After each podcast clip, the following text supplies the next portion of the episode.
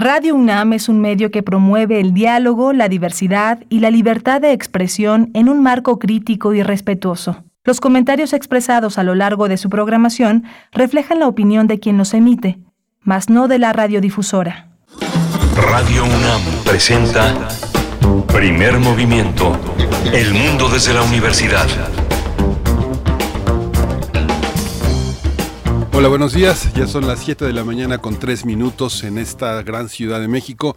Hoy es martes 19 de abril y estamos también enlazados a la Radio Universidad, eh, Radio Universidad de Chihuahua, allá en Ciudad Parral, Ciudad Delicias, en la ciudad Cuauhtémoc, en la ciudad de Chihuahua. Estas grandes ciudades tan equidistantes, tan lejanas, tan grandes en el estado más grande del norte del país, el estado más grande del país. Hoy tenemos un, menú muy, muy interesante, muy prometedor para esta mañana de 7 a 10 de la mañana, si nos acompañan, si nos hacen si nos privilegian con la atención de su escucha. Vamos a tener eh, la curaduría de Edith Zitlali Morales. Hoy eh, ella es violinista, comunicóloga, gestora cultural, investigadora musical y una curaduría verdaderamente compleja, eh, generosa, extraordinaria, las, los libros y la danza, cómo, cómo hemos eh, llegado hasta esta historia del movimiento y de la lectura. Ese va a ser la apertura de Dicitlali Morales esta mañana. Vamos a tener también un festejo, la fiesta del libro y la Rosa 2022. Por fin estamos de nuevo en una actividad eh, presencial, también a distancia, importante el patrimonio digital que genera la universidad con estas transmisiones que han generado una manera de estar en toda en todo el orbe que permite la comunicación digital, el internet. Vamos a conversar con Imelda Martorell, ella es coordinadora ejecutiva de Fomento a la Lectura y la Cultura Escrita, está en la coordinación de difusión cultural de la UNAM. Y Imelda Martorell es una gestora, una mujer de ferias, una mujer de enorme trabajo a favor de la lectura. Vamos a tener también la presencia del doctor Guillermo Peinbert, el secretario técnico del CRIM en la UNAM, donde también va a tener una presencia fundamental la fiesta del libro y la rosa, así que la feria se extiende de una manera pues necesaria, justa, importante. Vamos a llegar a más espacios y el doctor Guillermo Peinbert nos va a decir en qué consiste Va a estar también en este martes eh, el escritor, el ensayista, el historiador y antropólogo Federico Navarrete, Nuevas historias para un nuevo mundo, el español, el clasismo y el racismo a través de la lengua, cómo se expresa, cómo lo ha elaborado, cómo ha elaborado él esta reflexión permanente en torno a la lengua. Él es un escritor y por supuesto la reflexión está también desde ese territorio de la propia creación. Vamos a tener también eh, la reforma eléctrica como pretexto. Este es el tema que hoy eligió el doctor Lorenzo Meyer para desarrollar. Él es profesor, investigador universitario. El interés que lo ha, movilizado intelectualmente es la historia política mexicana del siglo XX en nuestros días.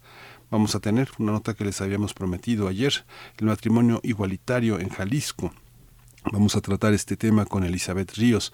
Ella es licenciada en Letras Hispánicas por la Universidad de Guadalajara, ha trabajado en medios de comunicación desde 2013, tiene siete años desempeñándose como comunicadora, como eh, la cobertura de movimientos sociales eh, importantes y ha trabajado en, colaborado en Milenio Jalisco, en Página 24, en Radio Fórmula. Actualmente trabaja en el periódico El Occidental, allá en Jalisco. Ella reportea diversos temas.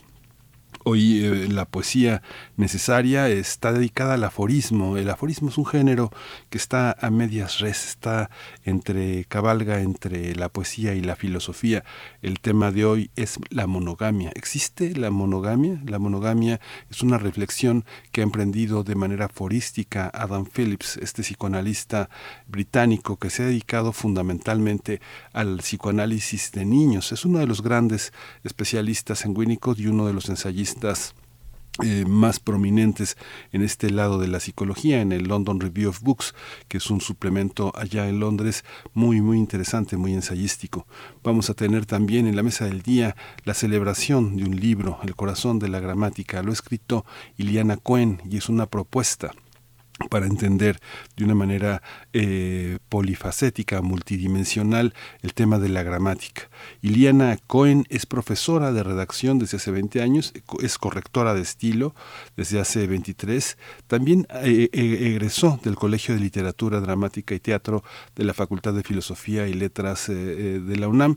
Es una, una, mujer que, con muchísimos miradores, una, una prominente. Va a presentar el libro, su libro la próxima semana y tenemos esta primicia para poder eh, colocar frente a ustedes esta esta propuesta.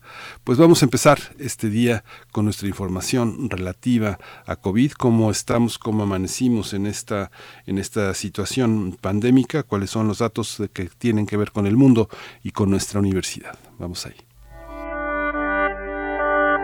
COVID-19. Ante la pandemia, sigamos informados. Radio UNAM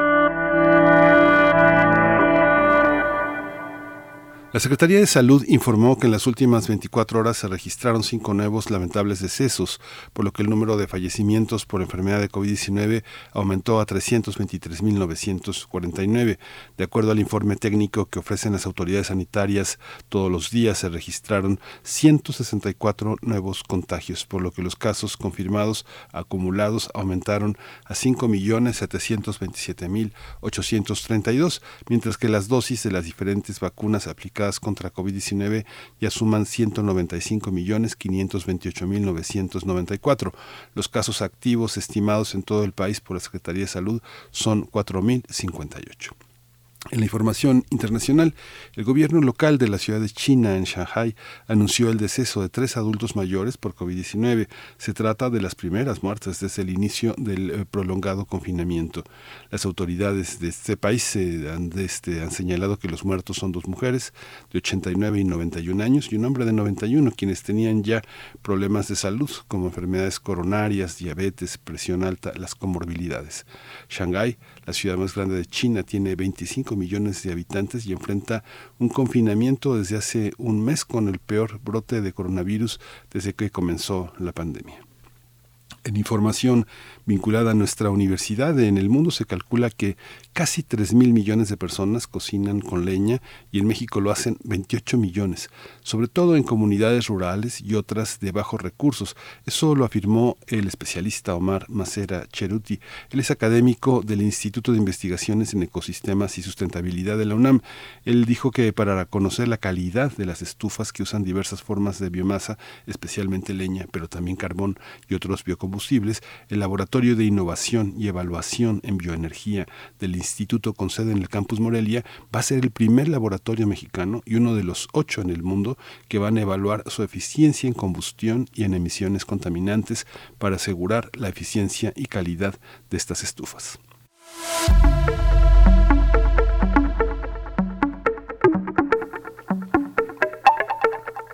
La unidad de vinculación artística del Centro Cultural Universitario Tlatelolco invita a la conversación K-Pop Stories, K-Pop Stories, destruyendo los límites de nunca jamás.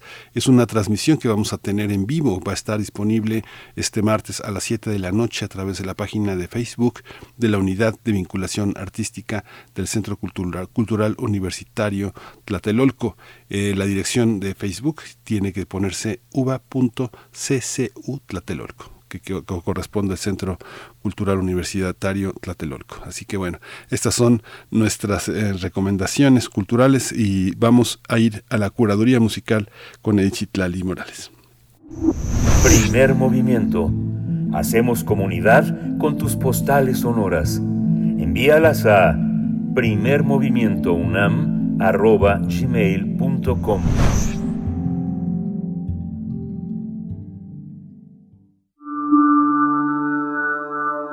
Curadores musicales de primer movimiento.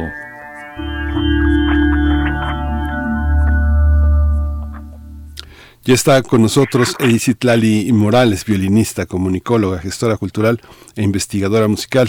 Querida Edith Lali Morales, te doy la bienvenida. Hoy no está con nosotros Berenice Camacho porque Berenice está de vacaciones y estamos este el próximo lunes pues va a estar nuevamente con nosotros, así que el martes va a estar lista para darte la bienvenida en el caso de ella. Hola, querido Miguel Ángel, me da muchísimo gusto saludarte. Le mandamos un saludo a Berenice donde quiera que esté y por supuesto también a la gente linda que sintoniza Primer Movimiento. Muy buenos días. ¿Tú cómo estás, Miguel Ángel? Pues muy bien, aquí, aquí, aquí, como se dice de Azolapa, extrañando a Berenice, siempre, siempre hacemos una, una, una danza juntos, porque finalmente eh, pasamos de alternarnos a danzar, a danzar juntos. Así que está, está también, este, estaré, estaré como solista esta mañana contigo en este, en esta propuesta musical que haces muy vinculada a la danza. Cuéntanos, Edith Itlali. Así es, bueno, rápidamente hacen un gran equipo, Berenice y tú. un paréntesis chiquito, pero importante. Muchas gracias, querido. Bueno, pues les cuento un poco mi conflicto de esta semana para resolver la selección de hoy. El mes de abril tiene tres fechas que me gustan muchísimo. El 23, que festejamos el Día del Libro, el 29, que es el Día Internacional de la Danza, y el 30 de abril, que celebramos el Día de la Niñez. Fechas maravillosas que nos permiten construir curadurías súper interesantes. Pero eran tres fechas en dos semanas. Así que mi manera de resolver fue pues adelantarme un poquito y englobar dos de ellas. Y es así como nuestra selección de hoy quedó como los libros y la danza, que no es otra cosa más que ballet que están inspirados en grandes obras literarias. Con esto pues pasaremos y repasaremos algunos libros muy famosos y que sirvieron de inspiración para músicos, compositores y coreógrafos, dando como resultado bellísimos y fantásticos ballets. Escucharemos música de Prokofiev, Minkus, Mendelssohn, Pughni y Tchaikovsky. De Minkus, el ballet Don Quijote, que está basado en el célebre libro Don Quijote de la Mancha de Miguel de Cervantes, y que es precisamente porque Miguel de Cervantes nace un 23 de abril que como homenaje celebramos el Día del Libro. Escucharemos uno de los momentos que yo creo que es de los que más recordamos de la novela, la lucha contra los molinos de viento, es el inicio del segundo acto. De Mendelssohn disfrutaremos de la obertura del ballet Sueño de una noche de verano, basado en la obra del mismo nombre de William Shakespeare. El ballet es muy divertido, es una obra en un solo acto y se los recomiendo mucho. Ojalá tengan oportunidad de verlo, está ahí plataformas de video, de internet, porque de verdad lo van a disfrutar, es súper simpático, al igual que la novela, se van a reír mucho. El compositor italiano César Pugni, escucharemos un fragmento de La Esmeralda. Este ballet está inspirado en la novela de Victor Hugo, Nuestra Señora de París, Notre Dame de París, que es la historia de Quasimodo y la gitana Esmeralda. Dependiendo de los tiempos del programa, si tenemos oportunidad del Rey del Ballet de Tchaikovsky, escucharemos un fragmento del Vals de la Bella Durmiente, esta historia que pertenece a los cuentos de Mamá Lauca de Charles Perrault, escritos en 1697. Y para comenzar, esta mañana escogí la entrada de los caballeros del ballet de Sergei Prokofiev, basado en la historia de amor más famosa de todos los tiempos, de William Shakespeare, Romeo y Julieta. ¿Qué te parece, Miguel Ángel? Libros, pues ballet, música. Es una combinación bonita. ¿Qué, qué opinas? Sí, no, muy, muy interesante, porque además son autores que miran desde eh, épocas eh, que son muy, muy, muy semejantes y eso permite también entender cuáles eran de alguna manera las búsquedas eh, musicales del momento. Digamos, los que está el más, el más reciente, pues es Prokofiev, pero también esta, esta, esta conjunto de Puñi y de Mendelssohn y de Mincus permite ver también una, una orientación en la, en la música en la que vamos a poder ver distintas lecturas de la literatura, distintos estilos y, eh, eh, dotaciones instrumentales también muy, muy distintas. Es muy, muy variado, muy rico, ni parece, ni parece que te cuesta trabajo, Edith. Muchas gracias, Miguel Ángel. Y la verdad es que, digo, tendría para, para platicar muchísimo de esto porque estamos hablando solamente de música, como bien comentas pero las coreografías también sería sería muy interesante, ¿no? Poderlas poderlas analizar, poderlas ver. Son trabajos de verdad espectaculares y bueno, también el vestuario y las diferentes versiones que se van haciendo eh, eh, a lo largo de, de, de, la vida, ¿no? No es, no es, no es igual cuando se presentó en el estreno que, que ahora, ¿no? Cómo han ido evolucionando.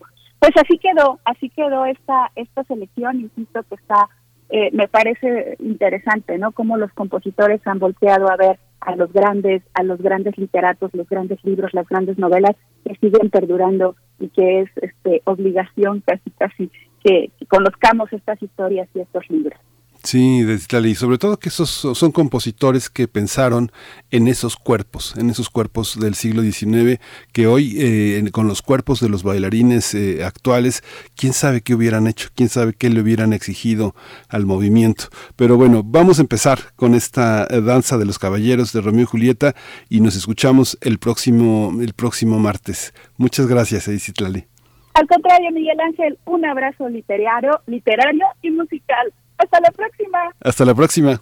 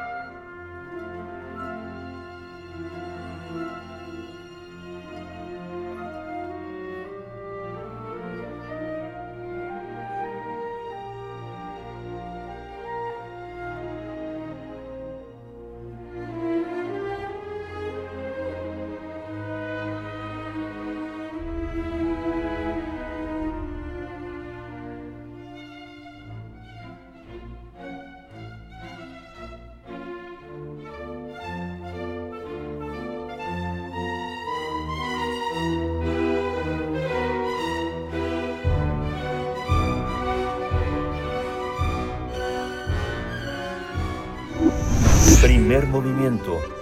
Hacemos comunidad en la sana distancia. Toma nota y conoce nuestra recomendación literaria. Del 22 al 24 de abril, la UNAM celebrará en Ciudad Universitaria y en algunas de sus sedes la edición número 14 de la Fiesta del Libro y la Rosa 2022, que tiene como objetivo fomentar la lectura entre los universitarios y el público en general.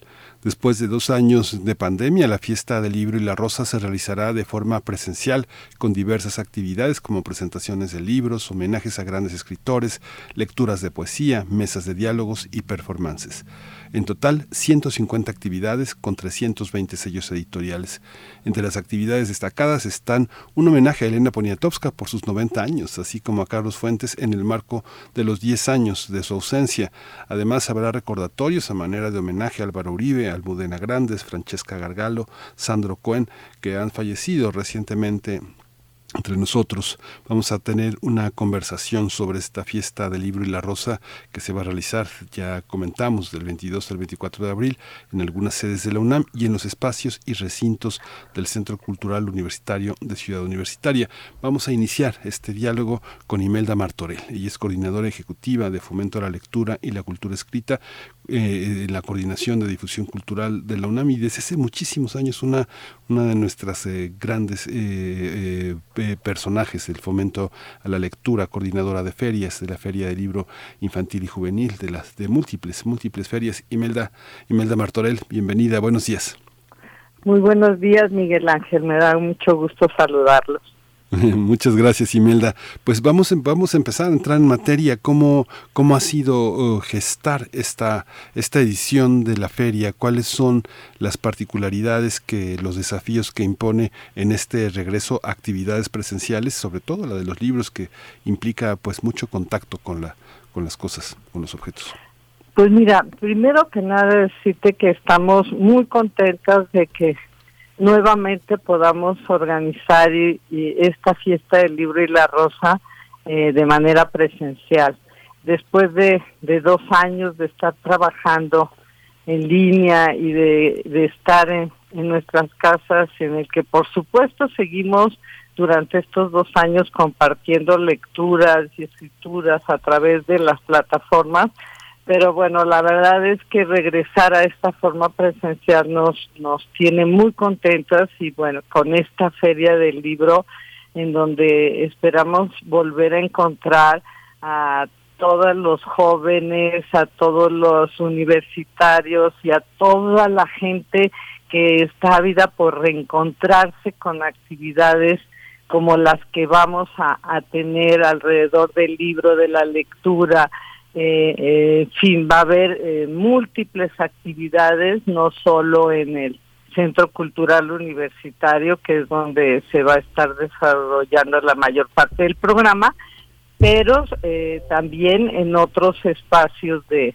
de la Coordinación de Difusión Cultural, como es el Chopo, como es Casa del Lago, San Ildefonso, eh, Tlatelolco, Cazul, entonces, bueno, creo que, que sí va a ser una gran fiesta y es una gran fiesta en el que este año estamos eh, eh, trabajando a partir de dos ejes principales que es la resistencia y la imaginación, ¿no? Entonces, bueno, estamos muy contentos de, de, de, esta, de este nuevo regreso. ¿Cómo, eh, eh, qué, implica? Porque finalmente la labor que tú has hecho en difusión cultural, Imelda, ha sido tender, tender lazos hacia muchísimos horizontes, este, preparar a la gente para la lectura, organizar redes, organizar grupos, eh, ha sido el contacto fundamentalmente con jóvenes, han desarrollado herramientas para poder tener mayor conocimiento de ellos, pero también enfrentamos una enorme deserción estudiantil, una, un enorme decaimiento. ¿Cómo ha sido esta manera también de, de, reconectar con todo lo que con todo lo que ya habías eh, con todo lo que ya habías trabajado? Porque detrás de esto hay muchísimo trabajo, ¿no? Sí, y, no hemos dejado de trabajar, Miguel Ángel. Probablemente sí estos años que, acabamos de pasar no han sido fáciles. Eh, eh, eh, todo mundo hemos estado eh, eh, pues en otros temas más complicados, familiares, pero no hemos dejado de estar cerca. Eh, aprendimos a, a, trabajar a través de las de las pantallas, de la de, de las plataformas y seguimos trabajando todos estos años con jóvenes, eh, con con eh, adultos eh, de más de 50 con el programa que teníamos eh, que, se llamaba Abuelos Lectores y Cuentacuentos y que ahora se llama Aquí tú cuentas más 50. Eh, nunca se dejaron de dar los cursos, los talleres, seguimos eh, eh, capacitando a los jóvenes a través de, de en línea.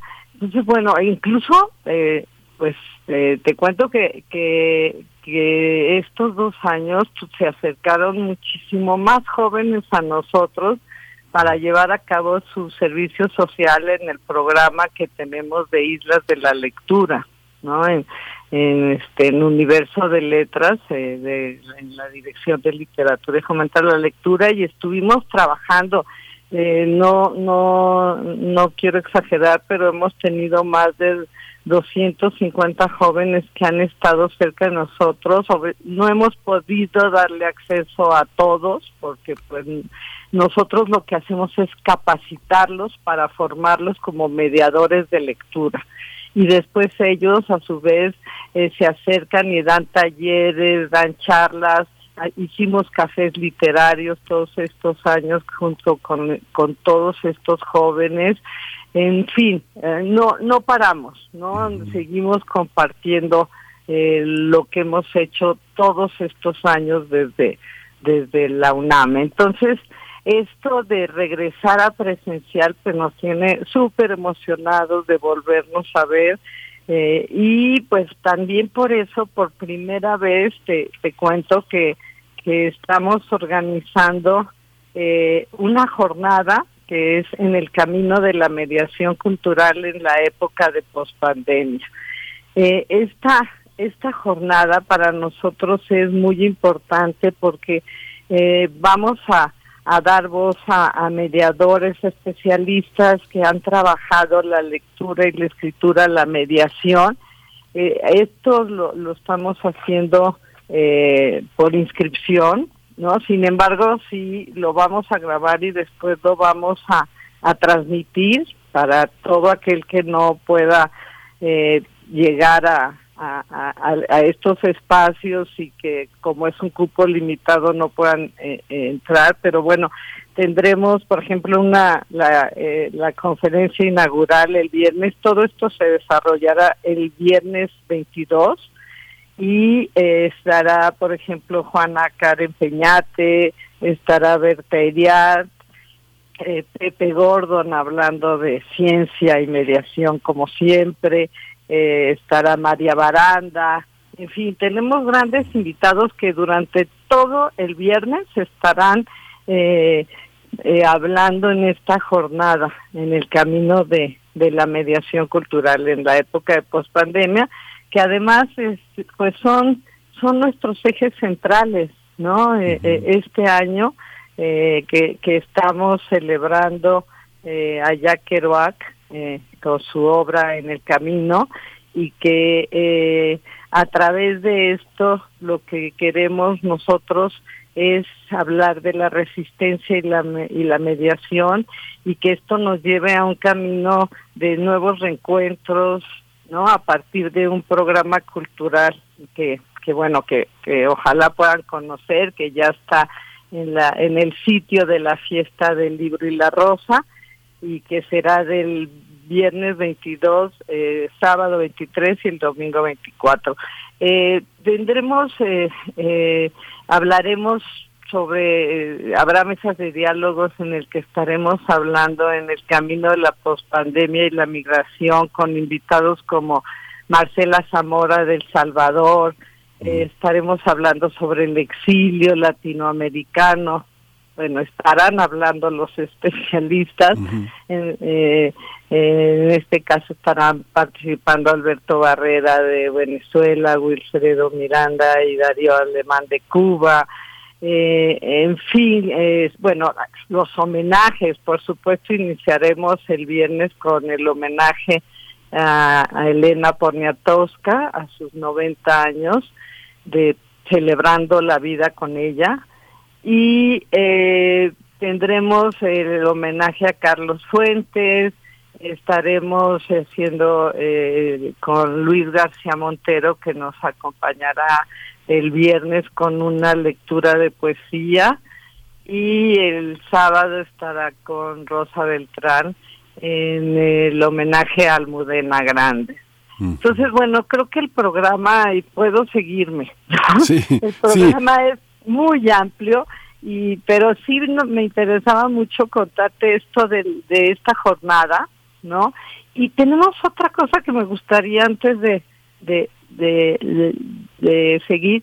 Eh, por primera vez tenemos un espacio sábado y domingo todo el día para ni, para infancias, ¿no? Y que se llama aquí tú cuentas más 12 y menos 12 en donde estaremos, eh, eh, donde tendremos talleres, actividades eh, para niños, con narraciones orales, pero solamente son dos espacios, es la primera vez que en esta fiesta se hace esto. Por supuesto tendremos los talleres que siempre hemos ofrecido, ¿no? O sea, estará eh, eh, Prometeo con muchas actividades, talleres, narraciones, este, en fin, no, pero creo que es importante estos nuevos espacios que se están abriendo para todas las edades.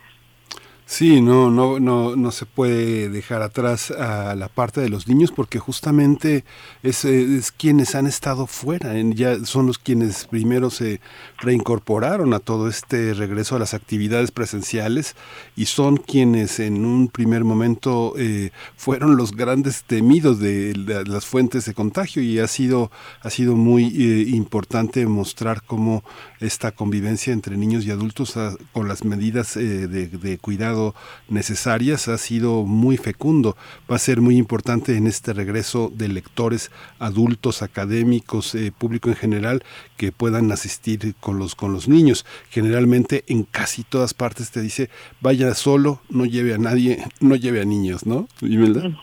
Sí, no, pues nosotros eh, hemos siempre trabajado con niños y bueno, sobre todo en la UNAM con jóvenes, que es nuestro público a quien nos dirigimos todos los días, pero también trabajamos con todas las demás edades, ¿no? Y eso es algo que está abriéndose en la universidad. Sí, o la universidad lo que lo que tenemos son estudiantes de nivel bachillerato, licenciatura, en fin, maestría, eh, pero pero los niños si no los formamos y si no los acercamos y si no eh, les damos estas herramientas, pues entonces eh, no los vamos a tener después aquí en la universidad. Entonces para nosotros son importantísimos el trabajo que se hace y por esto esta jornada de mediación de lectura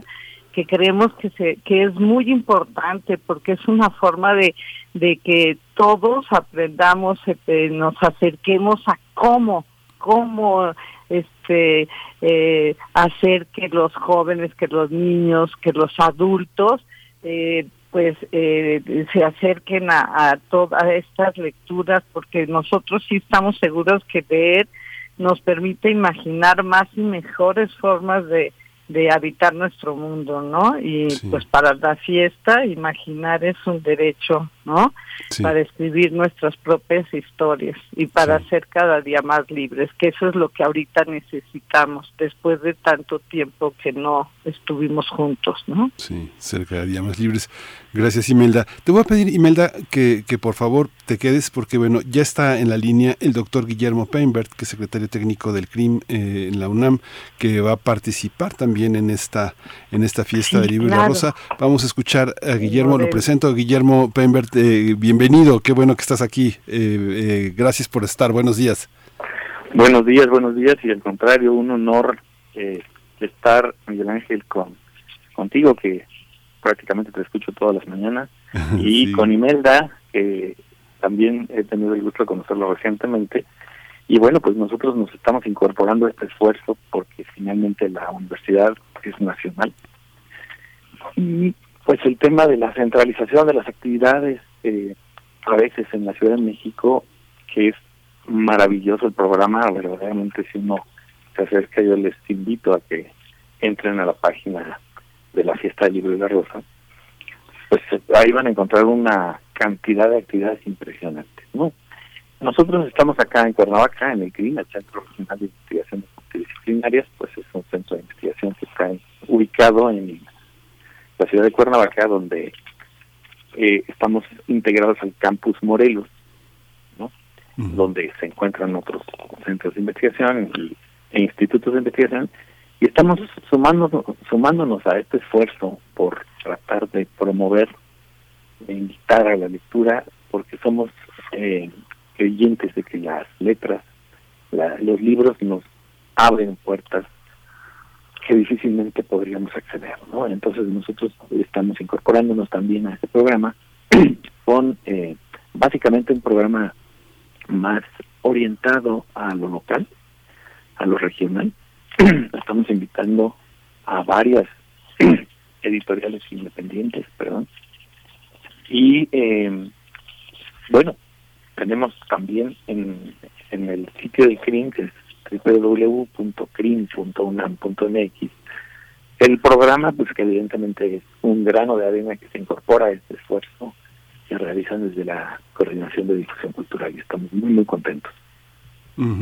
Guillermo, fíjate que eh, tenía, tenía, eh, estaba comentando, Imelda tiene que, Imelda tiene que irse justamente a un compromiso que tiene que ver con, con la feria a las 7.30 y yo le estoy reteniendo un poco involuntariamente. Imelda, nada más te quiero decir que muchísimas gracias, eres una, una difusora acostumbrada, diseñada para vencer obstáculos, así que bueno, vamos a hablar ahora del crimen. Te agradecemos muchísimo. El viernes nos vemos, nos vemos ahí. Muchas gracias. Gran, gran espacio muchísima suerte. Ahí estamos, ahí estamos, somos parte del mismo esfuerzo. Muchas gracias, Imelda Sí, muchísimas gracias, Miguel Ángel.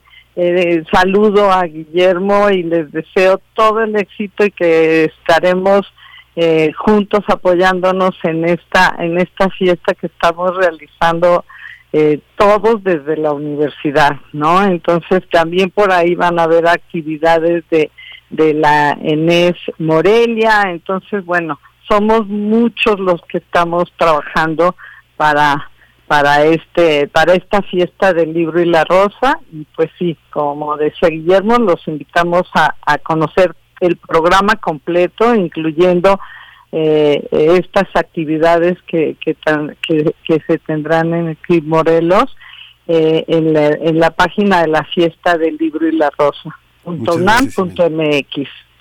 Muchas gracias Imelda Gracias, Miguel Ángel. Buen día para todos. Gracias. Buen día, muchas gracias. Guillermo, pues continuamos. ¿Qué, qué, qué es así lo particular del crimen que no podemos, eh, que no podemos perdernos y cómo esta actividad eh, permite ahora al crimen también conectar con una gran comunidad de hacedores y de creadores? Cuéntanos un poco toda esta particularidad de la que, pues, de la que formas parte y de la que has sido sensible, pues, desde hace mucho tiempo, ¿no? Sí, sí, sí, muchas gracias. Pues mira, la particularidad de que nosotros nos sumemos a este esfuerzo es tratar de descentralizar un poco, eh, obviamente la oferta es diferente, pero sí compartimos la misma intención, eh, como ya lo decía Imelda, eh, el homenajeado principal es Kerouac y eh, la temática que nos concentra es el tema de la resistencia, la imaginación, la libertad, ¿no? Con base en esto, eh, digamos, el Centro Regional de Investigación y en general el Campus Morelos, eh, eh, somos, digamos, la presencia de la UNAM en Morelos, ¿no? En toda la región. Entonces, lo que nosotros estamos tratando de hacer es extender los beneficios de la cultura y tratar de invitar a la gente no solo a los universitarios, sino también a la población en general. Y con esa intención nosotros estamos ah, realizando las actividades no en el CRIM, eh, no en el campus de la Universidad de Morelos, nosotros estamos ubicados en la Universidad de Morelos principalmente. Y eh, lo que hicimos fue irnos a un museo que está en la ciudad de Cuernavaca, en el centro de la ciudad de Cuernavaca, que es el Museo de Arte Indígena Contemporáneo, un museo muy bonito, ojalá lo puedan visitar y nosotros vamos a participar no, todos los días, sino nada más el viernes 22 y el sábado 23. Eh, en la Ciudad de México van a continuar el domingo, entonces a lo mejor nos podemos pasar para allá. Pero el sábado, eh, perdón, el viernes 22 y el sábado 23 lo que nosotros estamos haciendo es invitar pues sobre todo personas que se dedican eh, a la divulgación científica desde aquí de Morelos. una de las primeras actividades va a ser una charla eh, con un joven eh, divulgador de la ciencia que es Agustín Ávila, que trabaja en el Instituto, de, en el Centro de Ciencias Genómicas, y va a hablar de ciencia y poesía. ¿no? Su, su plática, su conversatorio es eh, de Cantando Metáforas. ¿no? Ese evento va a ser el viernes 22 a partir de las 10 de la mañana. Luego vamos a tener una plática sobre eh, las mujeres olvidadas en la historia de la ciencia. Eh, la va a impartir una colega de la Universidad Autónoma del Estado de Morelos, que coordina la parte editorial.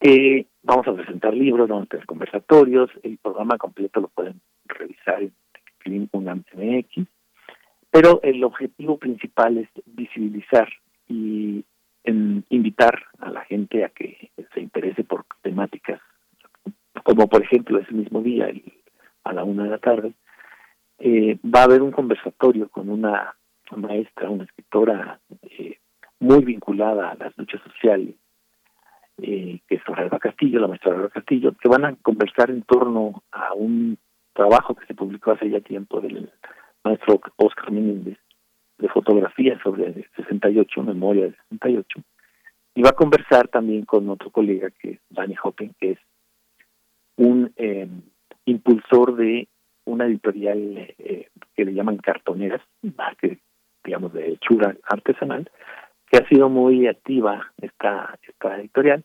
Y pues básicamente lo que estamos haciendo es en este Museo de Arte Indígena Contemporáneo que se inauguró recientemente, se reinauguró, está en un, en un viejo, en una vieja construcción del siglo XVI, pero realmente quedó muy bonito y es un museo de arte indígena contemporáneo pertenece a la Universidad de Morelos.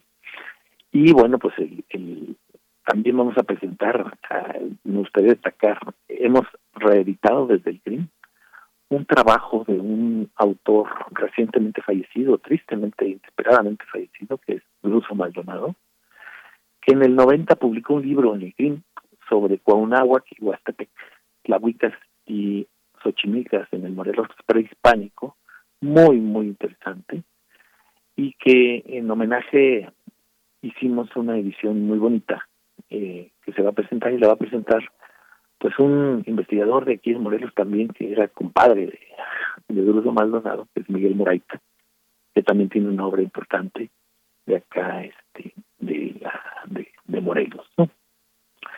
Eh, vamos a concluir también, y tanto el viernes como el sábado, con conciertos, con música. Hay un grupo muy interesante que tiene ya 22 años, eh, morelense, que se llama La María Cantú. Y este grupo, bueno, pues hace un, tipo de música, le llaman ellos fusión y percusión. Muy, muy interesante. Vamos a, festejar de 4 a 5 de la tarde el día viernes. Y el día sábado vamos a concluir también con un concierto con una artista invitada que ustedes también ya entrevistaron. De hecho, ahí ahí fue donde yo la conocí y decidimos invitarla, que es Marta Cuba, mm. que va a hacer un concierto de hip hop feminista el día sábado, igual de 4 a 5.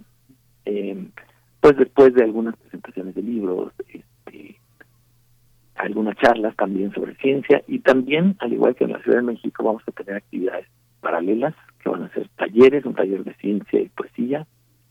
Eh, también este taller lo va a impartir el mismo eh, Agustín Ávila, que de quien hablé al inicio. Habrá un taller de serigrafía también orientado a niños, eh, impartido por eh, Cruz, que también es de la Universidad de Morelos, y también un taller muy interesante que se va a llamar Los Temibles Virus, eh, que lo dará divulgación de la UAM, eh, Adriana Segura.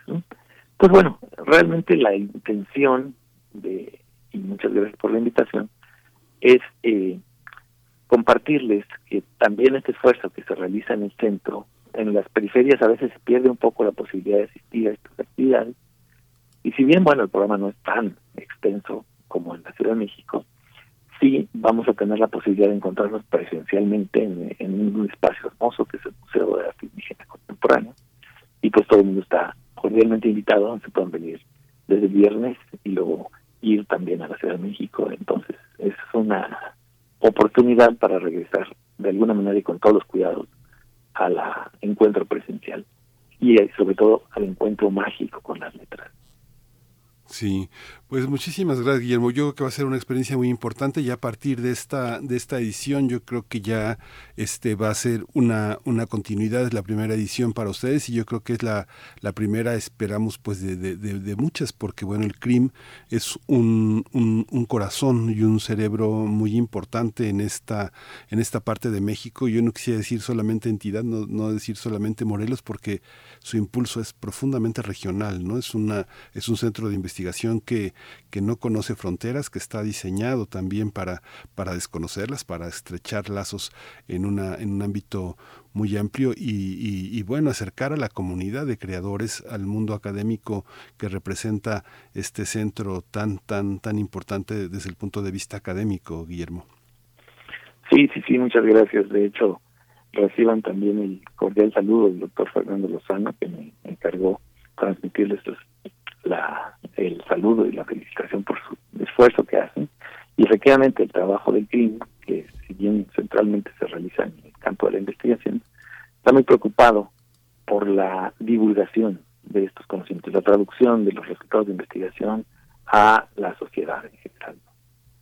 Ok, pues muchísimas gracias, pues estamos al pendiente y bueno, pues esta es tu casa, Guillermo. Muchas gracias por tu escucha, siempre atenta, siempre sensible, siempre con sugerencias y comentarios.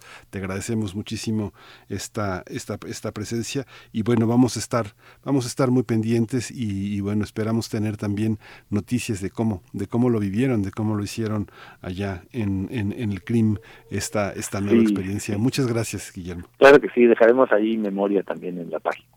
Sí, muchas gracias. Hasta luego, gracias. Gracias, doctor Guillermo Peinbert, secretario técnico del CRIM de la UNAM en Morelos. Y bueno, vamos a, vamos a ligarnos, ya está, ya está eh, Federico Navarrete en la línea y el tema es el español. Y el, y el racismo entre nosotros. Vamos a, vamos a ir a la sección de Federico Navarrete. Primer movimiento. Hacemos comunidad en la sana distancia.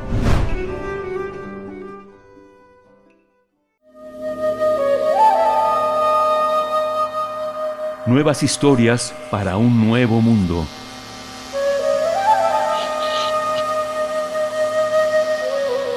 Ya está en la línea el doctor Federico Navarrete, eh, historiador, antropólogo, investigador del Instituto de Investigaciones Históricas de la UNAM, escritor, escritor, articulista, eh, narrador, eh, imaginador. Federico Navarrete, bienvenido, buenos días. Hola, buenos días. ¿Cómo estás, Miguel Ángel? Es un gusto saludarte. Y este, pues, el, justo el día de hoy quería, pues, continuar conversando con ustedes eh, una reflexión que iniciamos la, la semana, eh, hace dos semanas, cuando, cuando hablábamos de la, de las maneras en que en México la cultura de la, la ignorancia de las élites se ha transformado en cultura y por otro lado las culturas, las formas de vivir y de pensar y de hablar de la mayoría de la población han sido consideradas una forma de ignorancia y han sido descalificadas como ignorancia. Esta frase que repetíamos de la ignorancia de unos es cultura y la cultura de los otros es ignorancia. Y justamente, pues, eh, eh, como parte de los ejemplos de, esto, pues continuaré eh, pues un poco reflexionando sobre la lengua española en nuestro país que pues que ya desde hace varios años he notado un contraste entre la manera en que funciona el español en México y la manera en que funciona el español en Estados Unidos. En México, pues el español es la lengua oficial, es la lengua eh, dominante, eh, la lengua hegemónica, sin lugar a dudas, la lengua donde se imparte la mayor parte de la educación, en la que se producen pues, los medios de comunicación y la cultura, y es una lengua, el español de México es una lengua profundamente jerárquica. Eh, en el momento en que eh, cualquiera de nosotros eh, abre la boca en México y dice unas cuantas frases, inmediatamente podemos ser catalogadas y clasificados y colocadas y colocados en una escala social, ¿no? claramente la, tanto la región de la que provenimos como nuestra, nuestra condición de clase, como nuestro, entre comillas, nivel educativo, son evidentes en la manera en que hablamos. Eh, y, en México en particular impera también un poco la, la, una, la hegemonía, podríamos decirlo, la, el prestigio de la variante del español de la Ciudad de México que hablan las personas de clase media alta con educación universitaria y que es, por ejemplo, el español de la mayoría de las y los locutores de la televisión, el español de la, de la política, y se considera muchos de los hablantes de esta variante del español, que es en realidad una entre muchas, porque pues, en México existen eh, decenas de variantes diferentes de la lengua y de acentos regionales y de acentos este, culturales de diversos orígenes, pero de todas maneras los hablantes de esta variedad en particular, la de esta habla de la élite pues, social e intelectual de la Ciudad de México, consideran que su manera de hablar es la única correcta. y que las otras maneras de hablar son incorrectas, ¿no? Y, por ejemplo, eso ha sido evidente, por ejemplo, en muchas descalificaciones hacia el acento que tiene eh, Andrés Manuel López Obrador, eh, que es un acento pues propio de un Tabasco, de una persona oriunda de Tabasco, es un acento regional de Tabasco, pero que muchas personas de la Ciudad de México y sus equivalentes en Guadalajara y en Monterrey, que más o menos sus acentos ocupan la misma posición de prestigio, consideran que el acento de López Obrador es un acento incorrecto, es un acento mal hablado y se dice que no sabe hablar bien y que eso pues puede ser, no sé, motivo de vergüenza o algo así, ¿no? Entonces, pues eso hace que, que hablar en México el español sea siempre, pues, un, este, siempre nos estamos juzgando en función de cómo hablamos, siempre estamos calificando o descalificando a las demás personas en función de, de su acento, de su vocabulario, de su sintaxis, de su gramática. Eh, y en cambio, en, en Estados Unidos, pues el español desde luego no es una lengua dominante, la lengua dominante es el inglés, y pues las personas que hablan español lo hablan, son de, muy, de, orígenes muy diversos, no solo son mexicanos también, sino son mexicanas, sino también son salvadoreñas, eh, cubanas, eh, el de toda América Latina y españolas, y eso hace que, que, que, no haya un español correcto. Y aparte, como finalmente en Estados Unidos, pues lo que impera es el inglés, el español es una lengua marginal, es una lengua familiar, es una lengua cotidiana, no es una lengua culta. Y entonces hablar español en Estados, en Estados Unidos tiene un efecto completamente inverso en México. Mientras que en México cuando hablamos español nos jerarquizamos y nos distinguimos unos de otros en función de quién habla mejor, entre comillas. En Estados Unidos, hablar español, que es una lengua de alguna manera marginal, un poco perseguida cada vez más, es una forma de establecer solidaridad social. Eh, lo que establece es un vínculo horizontal y no una jerarquía vertical. Lo que establece es la comunalidad de todos aquellos hablantes de esa inmensa lengua que es el español, que tenemos en común esa lengua, eh, aún en sus diferentes variantes, mientras que en México pareciera que la lengua común, el español, no nos unifica, sino que nos diferencia. No nos este, hace sentir que tenemos cosas en común, sino más bien lo que enfatiza es que tenemos eh, jerarquías que no todo mundo tiene esas cosas en común. Entonces, pues a mí me parecía interesante pensar este contraste como otro ejemplo de cómo en México la cultura de una élite se convierte, bueno, la ignorancia de una élite que no reconoce los otros acentos se convierte en, la, en el modelo de lo que debe ser la cultura y todas las otras formas de hablar español son vistas como algo negativo o deficiente.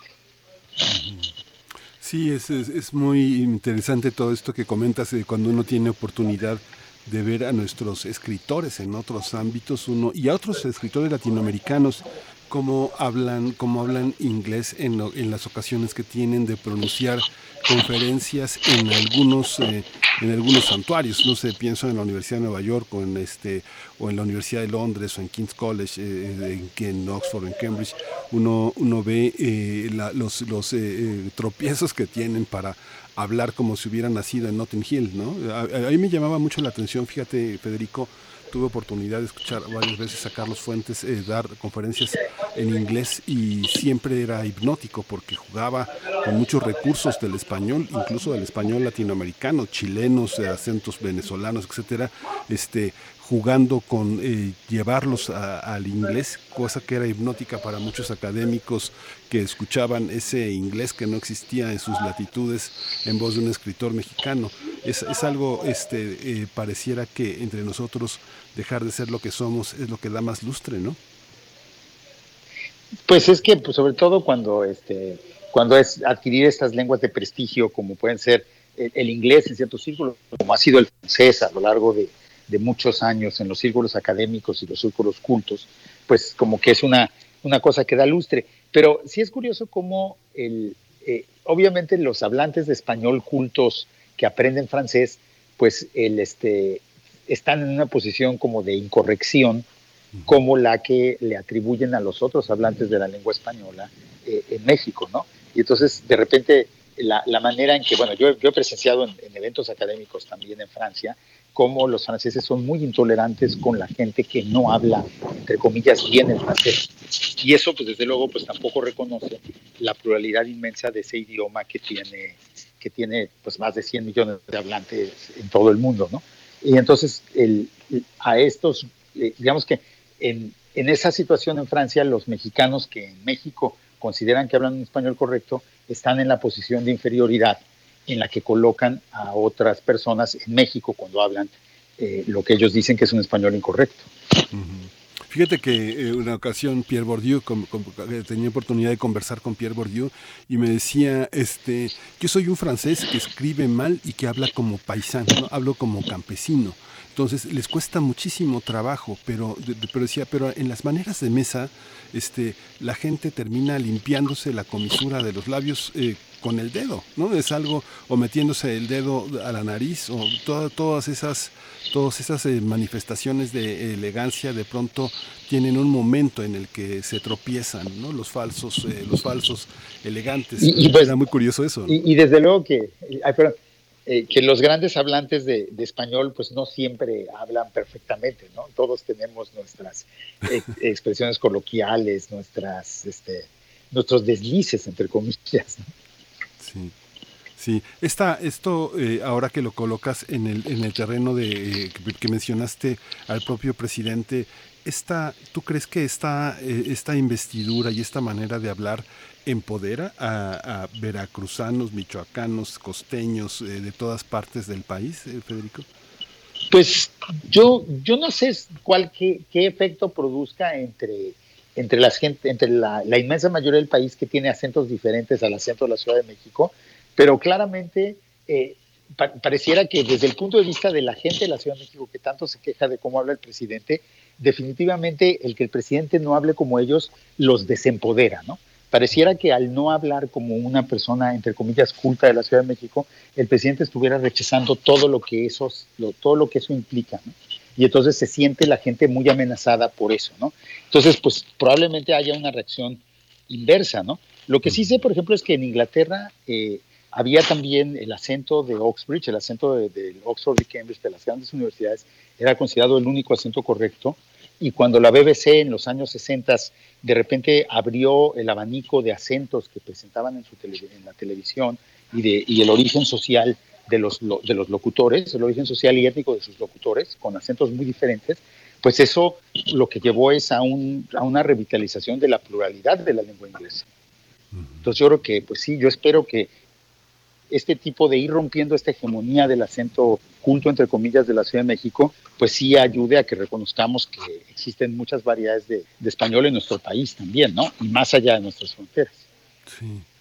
Pues Federico Navarrete, siempre es, pues, siempre es cortísimo el tiempo para, para, para hablar contigo, siempre tenemos que, oh, tenemos que abrir más tiempo para poder conversar porque siempre es un privilegio escucharte. Yo te, yo te sigo y te escucho en distintos foros y siempre es una, una gran lección este, tener tu voz en este ambiente. Ya sonaron las campanadas, ya dieron las ocho.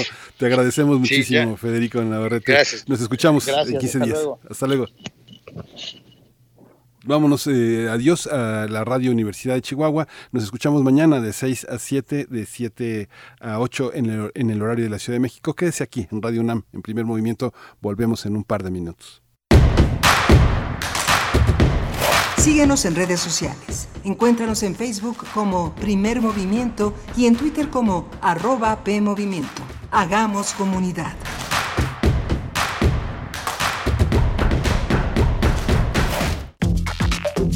Alrededor de un tema siempre habrá muchas cosas que decir. Quizá haya tantos puntos de vista como personas en el mundo. Únete a la revista de la universidad donde convergen las ideas. Jueves a las 16 horas, después del corte informativo. Disentir para comprender. Radio UNAM, Experiencia Sonora. Durante 31 años junto al INE hemos abierto la puerta de la democracia. Cuando cumplimos 18 y empezamos a elegir. Cuando nos cambiamos de casa y decidimos en nuestra nueva comunidad. Cuando llega la hora de salir a votar. Cuando somos funcionarias y funcionarios de casilla. México es nuestra casa y está hecha con la participación de todas y todos. Llevamos 31 años uniendo a México con un solo fin, que todas y todos ejerzan su derecho a decidir libremente. Mi INE nos une raticida, gasolina, ácido sulfúrico, amoníaco, acetona. No importa qué droga química te metas, Todas están hechas con veneno y de todas formas te destruyes. La sangre de las drogas nos mancha a todos. Mejor métete esto en la cabeza. Si te drogas, te dañas. Si necesitas ayuda, llama a la línea de la vida, 800-911-2000. Para vivir feliz, no necesitas meterte en nada. ¿Sabes qué tienen en común? El polvo de una estrella durmiente, el moco de King Kong o el enano más alto de todos. Pues que a todos los puedes encontrar en la radio. Solo tienes que decir las palabras mágicas. ¡Hocus Pocus! Para tus orejas y escúchanos todos los sábados a las 10 de la mañana por Radio UNAM. Experiencia sonora.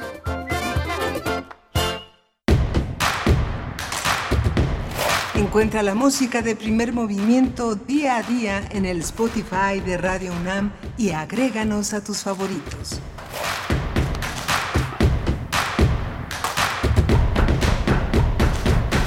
Hola, buenos días. Ya son las 8 de la mañana con dos minutos. Estamos en este martes 19 de abril aquí en Radio UNAM en Adolfo Prieto 133 en la colonia del Valle. Está eh, Violeta Berber en la asistencia de producción.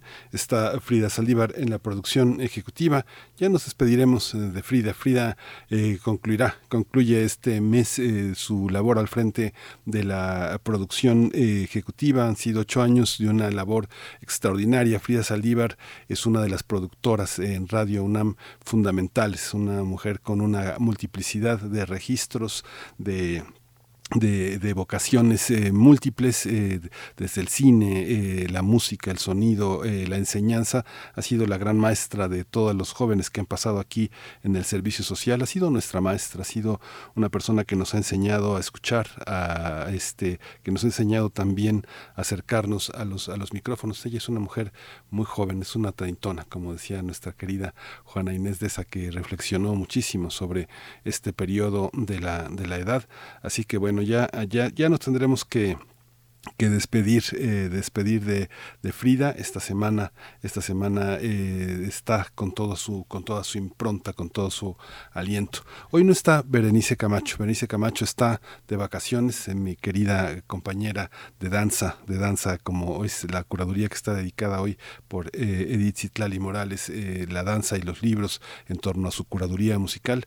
Pero bueno este llegará llegará el próximo lunes y haremos un switcheo porque el próximo lunes a partir del próximo lunes tomaré un descanso, así que bueno, van a poder disfrutar también del trabajo de Berenice Camacho. Hoy vamos a tener una, una hora importante. Estamos ya enlazados a nuestros amigos, nuestros colegas, nuestros compañeros de la radio Nicolaita, como cada de, como cada de lunes a viernes estamos enlazados en las frecuencias de la radio universitaria de allá en Morelia, Michoacán, la radio Nicolaita de 7 de 8 a 9 de la mañana. Hoy vamos a tener en un momento más la presencia del eh, doctor Lorenzo Meyer, historiador, profesor universitario, un hombre que ha indagado en la historia y en la política del siglo XX y el siglo XXI mexicanos y latinoamericanos. Vamos a tener también el matrimonio igualitario en Jalisco por fin hay una hay una este posibilidad de un reconocimiento de un mundo que desde los años 80 desde la aparición del SIDA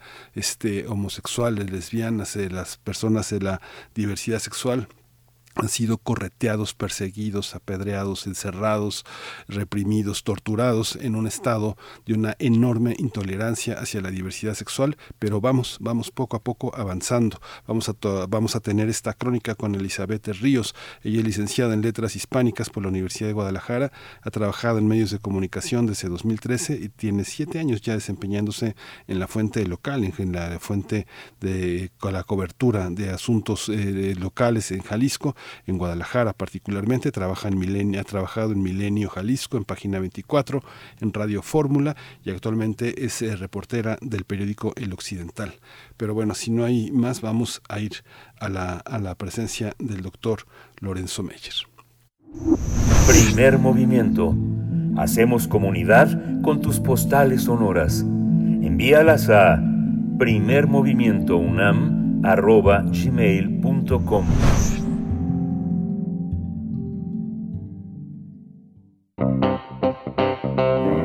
Nota Nacional. Y está con nosotros el doctor Lorenzo Meyer, historiador, profesor, un, un, hombre que reflexiona, un pensador sobre el siglo XX y el siglo XXI en general de la historia de México. Eh, querido doctor Lorenzo Meyer, hoy no está Berenice Camacho, pero aquí, aquí ando eh, listo para, para escucharlo y nuestros radioescuchas también. Buenos días. Buenos días. Bueno, como eh, la ausencia de Berenice no es por nada negativo, sino al contrario. Entonces, eh, nos quedamos nosotros solos por hoy.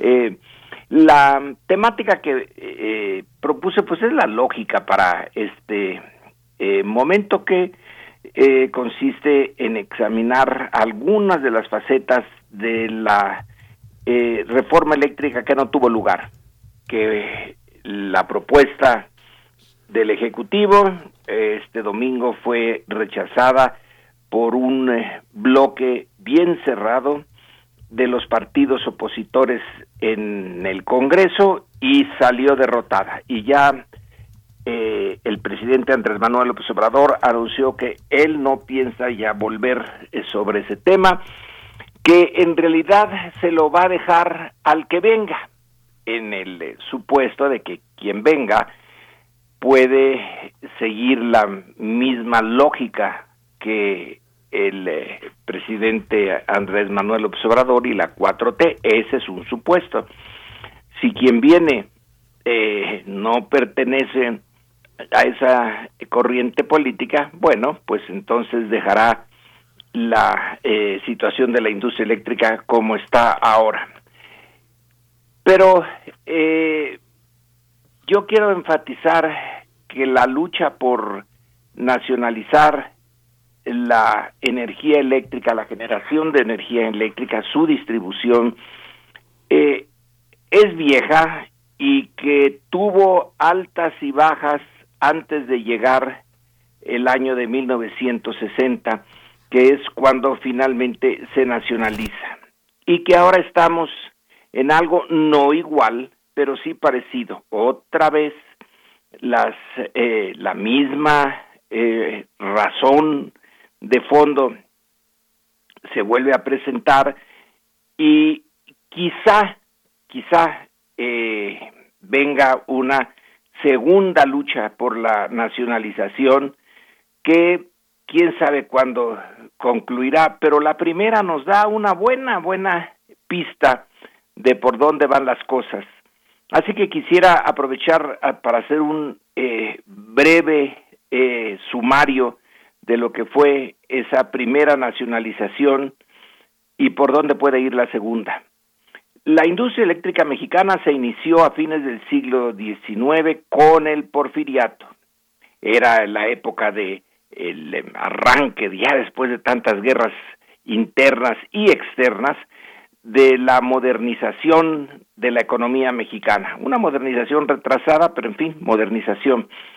Y era necesaria la industria eléctrica para surtir la demanda que provenía en primer lugar de las minas, las minas que también estaban en manos de empresas extranjeras.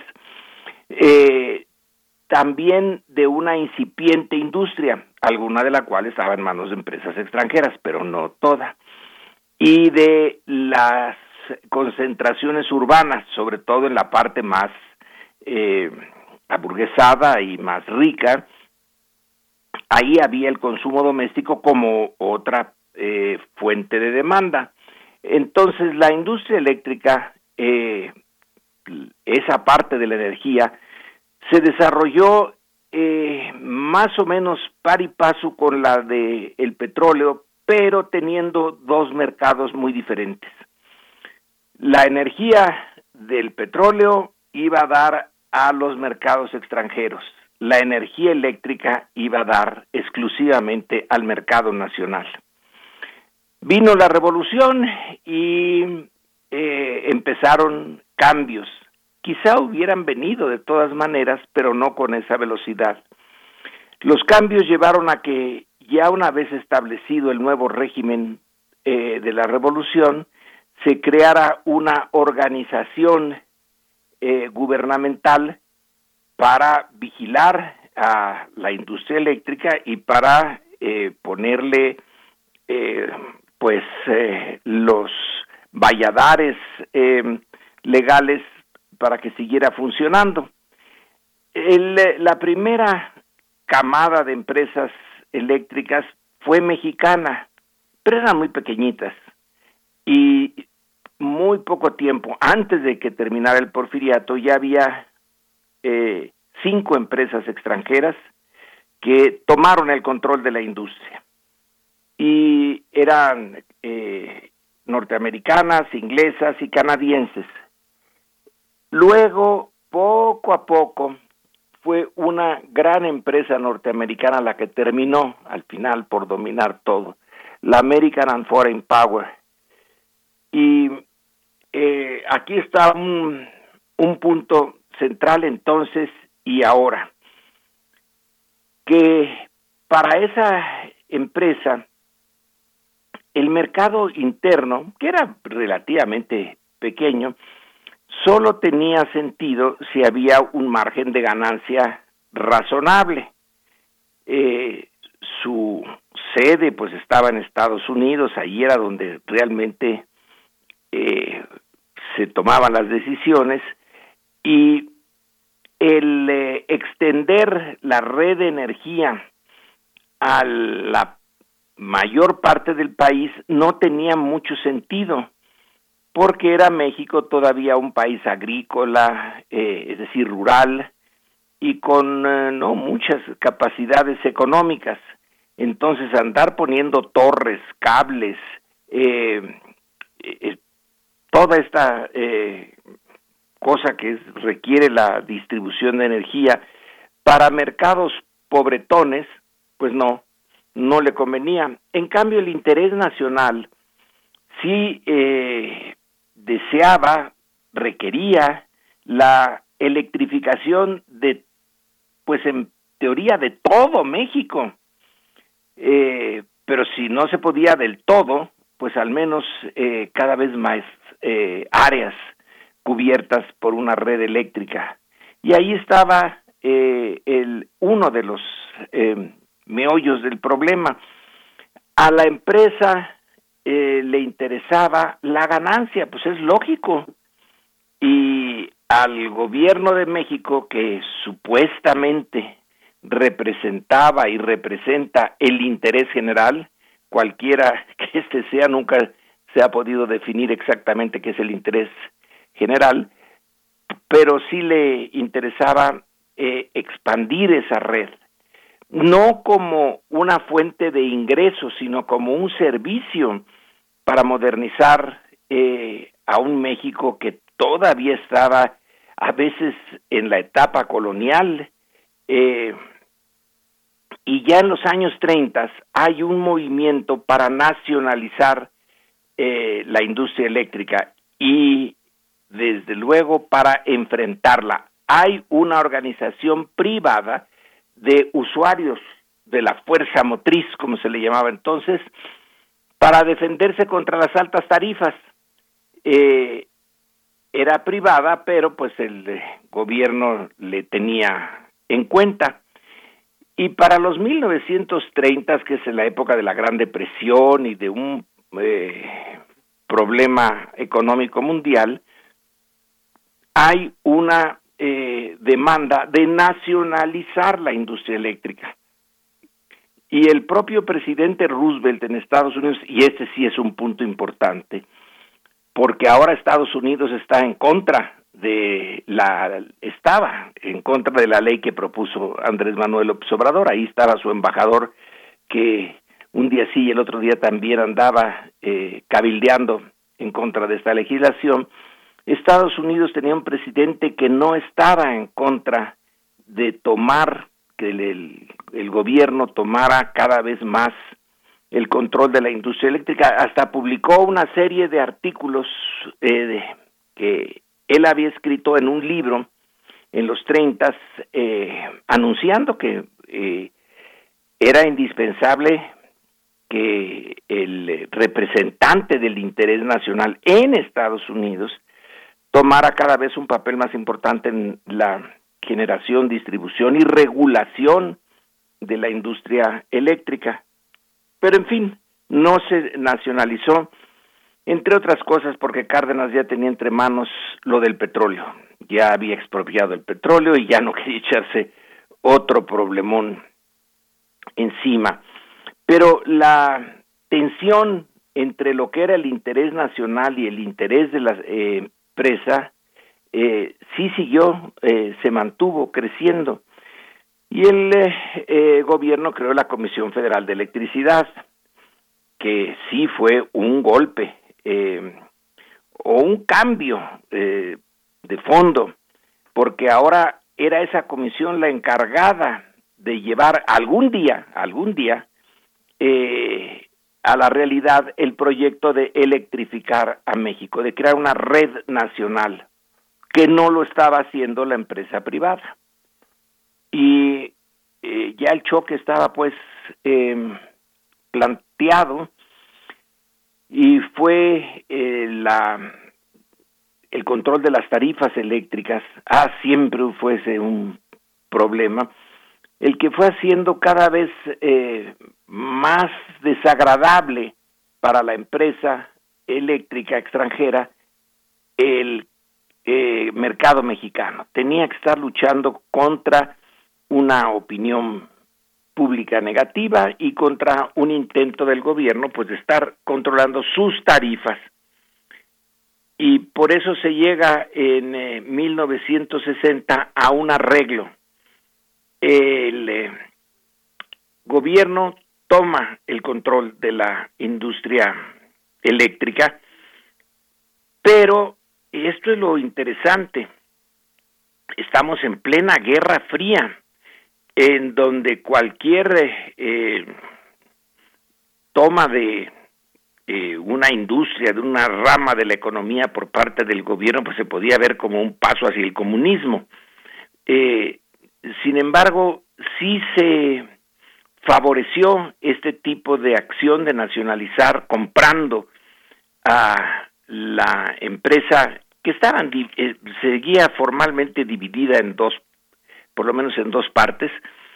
Eh, una, eh, las acciones estaban en una sociedad de inversión que tenía su sede en Bélgica, pero era la misma, el mismo conjunto de intereses.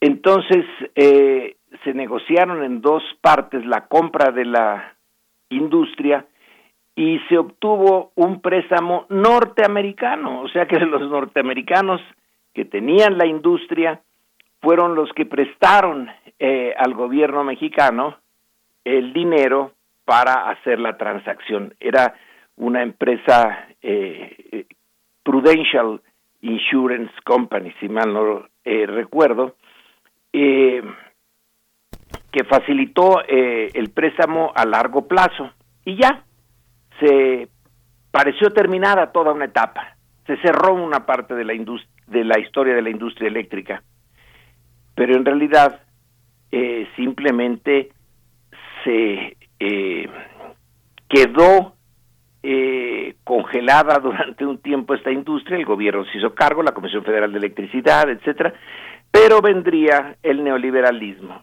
Salinas, etcétera, y entonces empieza otra etapa en donde otra vez la empresa extranjera eh, tiene interés, eh, está, en, ya lo sabemos ahora bien, en posibilidades de que es que generar primero energía eléctrica para eh, las propias empresas privadas y luego ya se desata y empieza cada vez más a generar eh, energía eléctrica hasta llegar a ser la principal generadora, como es el caso actual, en donde está, ya desplazó eh, con más de la mitad del mercado a la Comisión Federal de Electricidad. Y entonces vuelve el tema de recuperar para el gobierno, para el Estado, para la nación, esta fuente de energía que completada con la energía eh, petrolera y la energía nuclear, que en México es muy poquita, no ha crecido desde Laguna Verde, pues tener el control de algo que es estratégico, que es la energía. Para cualquier país chico o grande, su generación de energía eléctrica, de petróleo o nuclear, pues son temas no de mercado o no deberían de ser de mercado principalmente, sino eh, de seguridad nacional. Las grandes eh, potencias como Estados Unidos pueden darse el lujo de tener una industria eléctrica en manos de empresas privadas eh, porque tienen también una eh, estructura burocrática fuerte que las regula, pero no ni ellas pueden darse el lujo de tener esa industria en manos extranjeras. Ya veo yo a los norteamericanos aceptando que una empresa china eh, vaya eh, controlando cada vez más el mercado eléctrico de Estados Unidos. Imposible si ya le pusieron obstáculos a esta empresa de Huawei eh, China por ser China, eh, no por ser empresa. Eh, y es algo que ellos consideran que está en su seguridad nacional, no dejar que empresas extranjeras, ciertas empresas extranjeras en particular, se metan en un mercado que consideran ya estratégico. Huawei no, no, está en electricidad, sino en eh, cosas de comunicación, chips y de estas cosas eh, electrónicas que sí son parte de la eh, economía de mercado, pero también de la seguridad norteamericana. Pero países como el nuestro, que no son fuertes ni en su institucionalidad, porque es muy débil la mexicana, no tiene un servicio civil de carrera, está llena de agujeros, eh, el, la corrupción es una cosa constante eh, y además tenerla eh, controlada por eh, intereses extranjeros, pues vaya que si requiere un cambio. No se pudo. y no hay que pues intentar taparle el ojo al macho. Fue una derrota importantísima para el gobierno de Andrés Manuel López Obrador. Lo curioso, eh, interesante, bueno, curioso no, pero sí interesante, es que tuvo el apoyo de todas las fuerzas políticas de oposición el que no se eh, le diera el control de esa industria estratégica al gobierno, sino que se mantuviera en manos privadas y extranjeras. En el eh, caso de las dos nacionalizaciones anteriores, la de 1960 de la industria eléctrica y la de 1938 del petróleo, en general los eh, poderes eh, políticos y fácticos en México se colocaron del lado de la nacionalización. Esta vez no, esta vez se colocaron del lado de los intereses de las empresas extranjeras. Eso eh, no es común y menos común en un momento en que ya el neoliberalismo está perdiendo fuerza y está avanzando en países desarrollados también y capitalistas un sentido de nacionalismo eh, en Estados Unidos, en, Europa, si no nos entiende el Brexit, porque desde un punto de vista económico lo que hicieron los ingleses es una estupidez, pero desde un punto de vista de nacionalismo, pues no. Así que eh, en el caso mexicano, eh, brotó de repente esta eh, unión de los eh, opositores en un campo en donde también está presente el nacionalismo y ellos lo rechazaron. Bueno, eh, sí, se perdió esta vez la batalla, probablemente se reanude, como pasó en la primera gran batalla por la electricidad, no está terminada, pero sí es una eh, derrota significativa para el presidente, para las fuerzas nacionalistas y eh, solo se explica porque, y el domingo así lo mostró, el debate en donde finalmente no se pudo tener las dos terceras partes de la eh, del legislativo para apoyar la recuperación de la industria eléctrica por parte del gobierno solo se puede explicar por un enorme antagonismo contra eh, el gobierno de Andrés Manuel López Obrador y la esencia de la reforma eléctrica se dejó de lado, al menos así lo interpreto yo y quizá muchos otros, al eh, eh, ver el debate del domingo. No se discutió la industria eléctrica, se discutieron, estuvo en el centro la disputa entre dos fuerzas políticas. Y el em, lo que debería de ser el interés nacional, que es el control de la energía estratégica para el desarrollo de México, para la defensa de sus intereses nacionales, eso se quedó en el trasfondo. Eh, tal es la naturaleza de la disputa interna por el poder que la parte sustantiva del, eh, del tema que debía de estar en el corazón de la votación que derrotó el esfuerzo de, de Andrés Manuel López Obrador y de los suyos para recuperar el control de la electricidad, ese prácticamente no se discutió y se celebró como un gran triunfo de México por parte de la oposición el echar abajo el proyecto eh, del gobierno. No hay una lógica clara en esa celebración.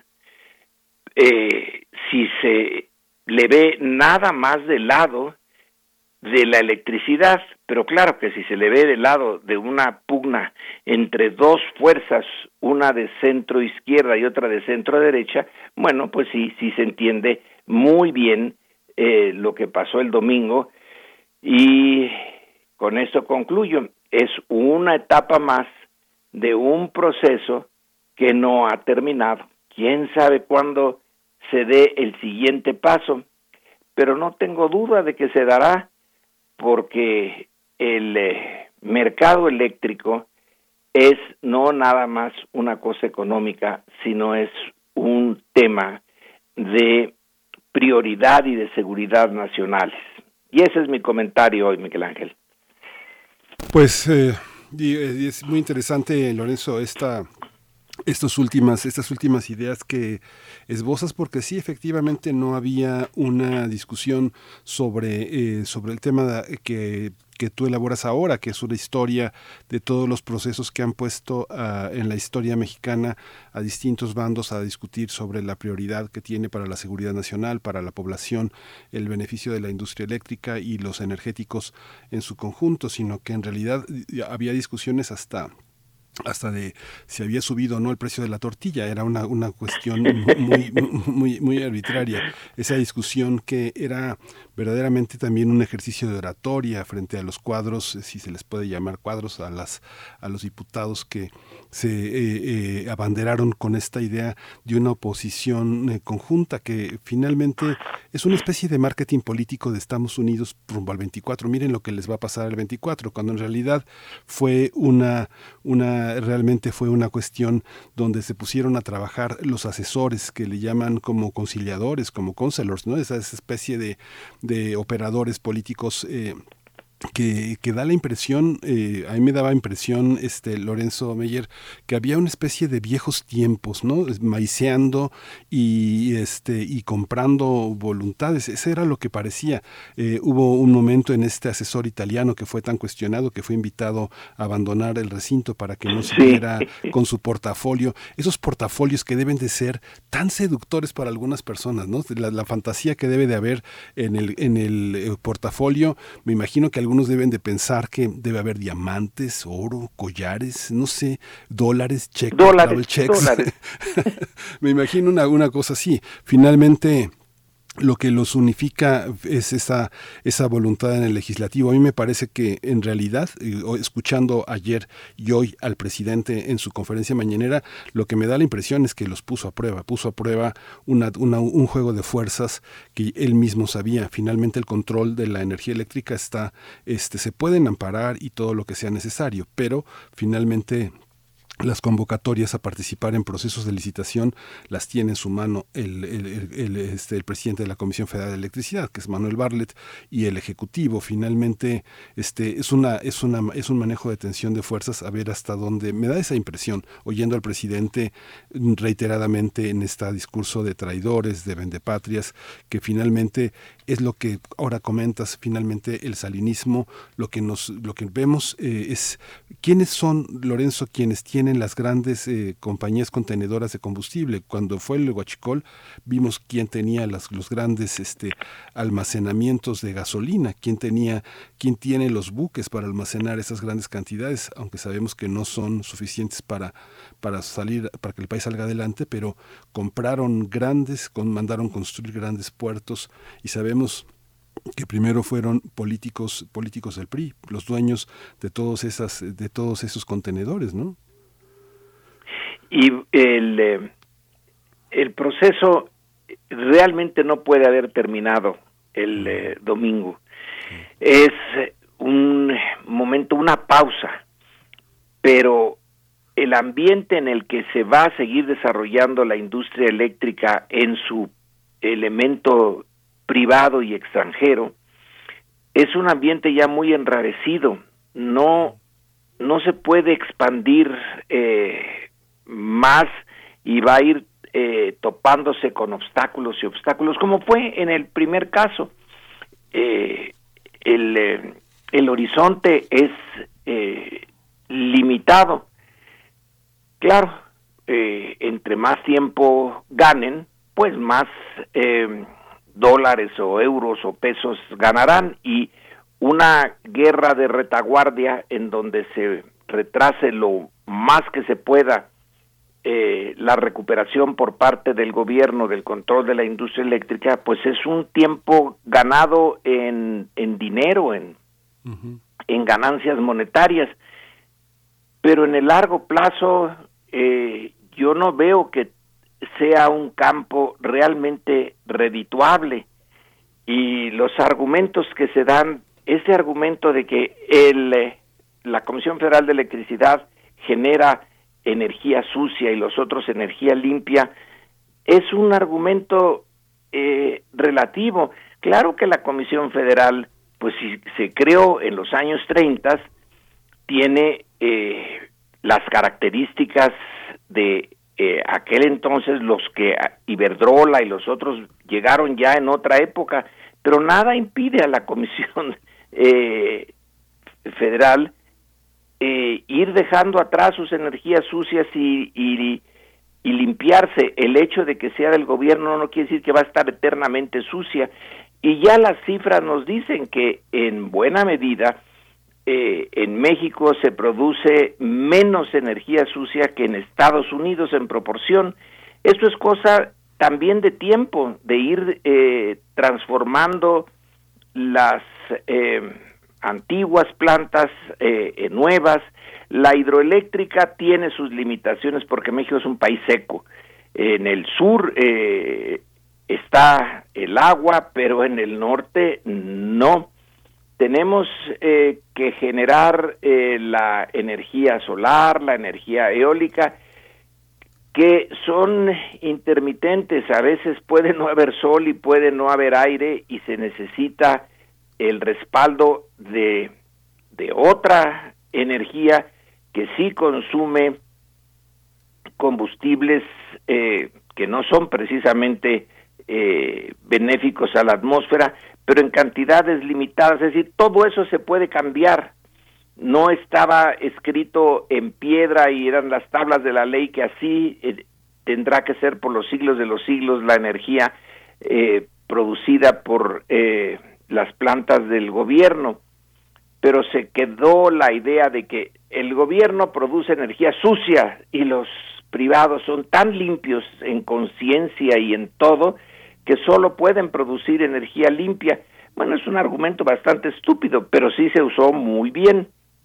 Eh, pero insisto, esto es una primera etapa y sí, sí, fue una derrota para eh, Andrés Manuel López Obrador, que ya la debía de haber eh, tenido prevista, entonces saca lo de litio el día de ayer para eh, contrarrestar en parte eh, el eh, triunfo de la oposición en lo del litio ya el movimiento ciudadano que es quién sabe qué cosa sea eso eh, como si es partido si no lo es si es un, una organización propiedad de Dante Delgado pero el movimiento ciudadano ya no se mantuvo en el bloque opositor. Eh, está fluctuando. Bueno, pues eh, en lo que resta del sexenio vamos a, a ver esto en la ley de la Guardia Nacional que puede ser derrotada, pero que Andrés Manuel la va a mandar de todas maneras. Y en el 24 se va a usar mucho el que una fuerza política apoyó los intereses extranjeros en vez de la tradición de la nacionalización de 1938, de la nacionalización de 1960 y colocarlos, pues sí, como traidores. Yo no sé si eh, ese sea el concepto adecuado, porque ese es el que se va a usar, ni duda. Y ya estamos aquí, pues, en la eh, en los frentes de batalla, no de la energía eléctrica, sino de la sucesión presidencial de el de 2024. Sí. Pues eh, te, te, agradecemos mucho, Lorenzo. Yo me quedo con esta idea que al final Leonel Godoy dijo, no los necesitamos, vamos por el litio y no los necesitamos. Bueno, va a ser, va a ser muy duro terminar con esta, con esta idea que es toda, que es toda una idea. No solamente es un comentario resentido, sino es toda una idea de cómo va a funcionar la parte legislativa. Así que bueno, vamos a ver cómo, cómo seguirán funcionando las iniciativas legislativas en lo que resta del sexenio, querido Lorenzo Meyer. Bueno, Miguel Ángel, eh, saludos y saludos a Berenice cuando regrese y a nuestro público. Muchas gracias, Lorenzo Meyer. Muchas gracias. Vamos a ir con vamos a ir con música, vamos a hacer una pausa musical, vamos a escuchar en la curaduría de Dichitlali Morales eh, eh, Don Quijote, Los Molinos de Viento de Ludwig Minkus. El ballet de Ludwig Minkus de Don Quijote se estrenó en 1869. Está basado de una, una versión libérrima de la novela de Quijote de la Mancha, en particular Las bodas de Camacho, un episodio que se narra en el capítulo 19 donde se relata el romance entre el barbero Basilio, Basilio y la joven Quiteria. Vamos a oírlo.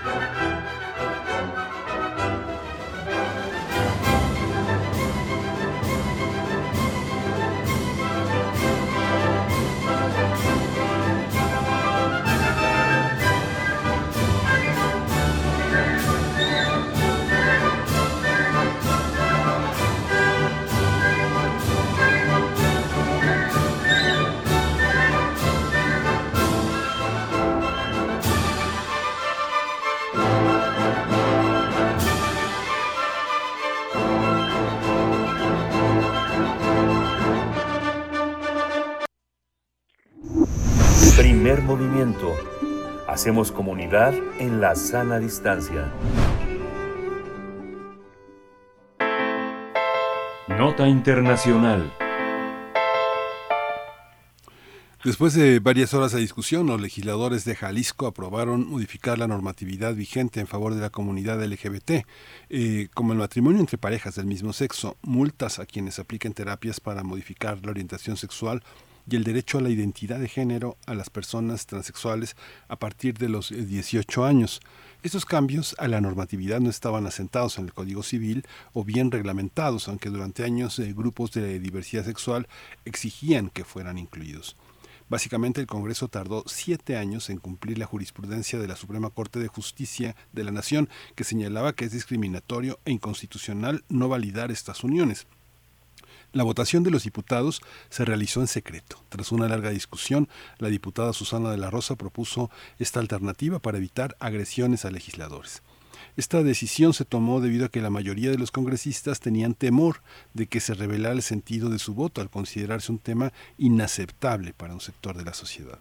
También se aprobó la prohibición de las pseudoterapias de conversión conocidas como ECOSIG, esfuerzos para corregir la orientación sexual y la identidad de género.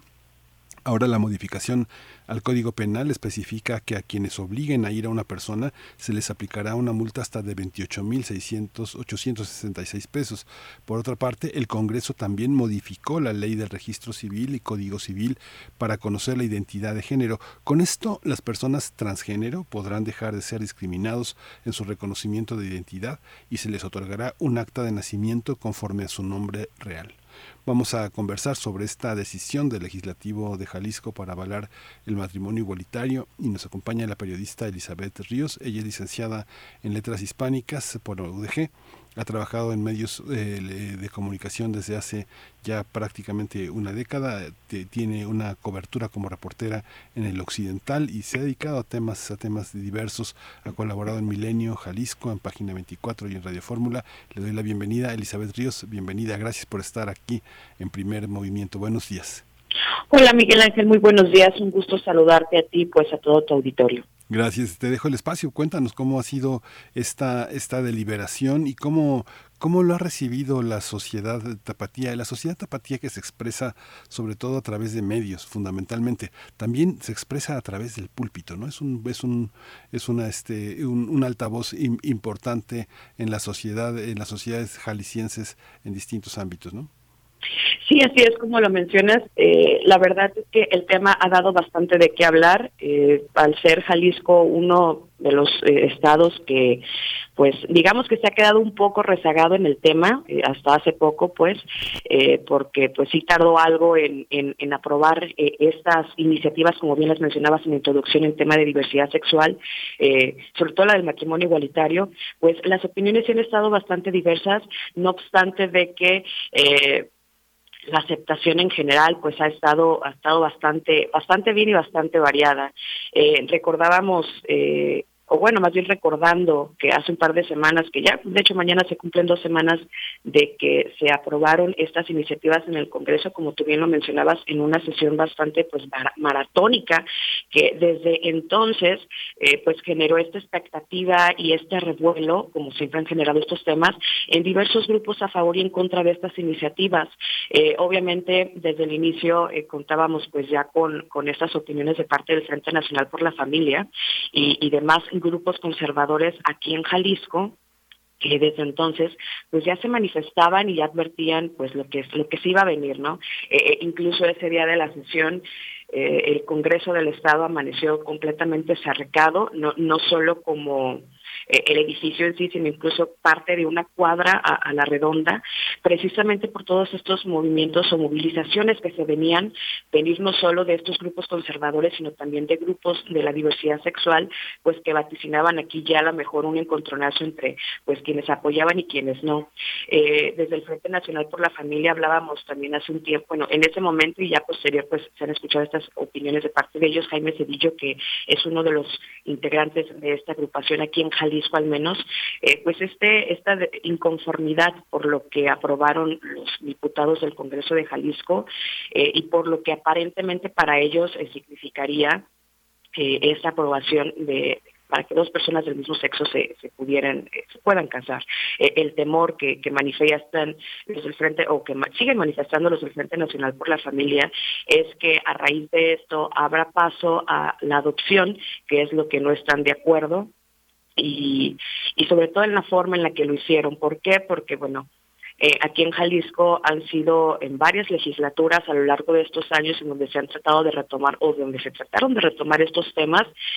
Eh, que finalmente pues por alguna u otra razón no prosperaron y lo que el Frente Nacional por la Familia que bueno han sido como los más eh, estridentes en ese aspecto pues mencionaban que pues no eran las formas en las que eh, diputados procedieron porque de, un día para otro deciden pasar este dictamen a a pleno pues a, discutirlo.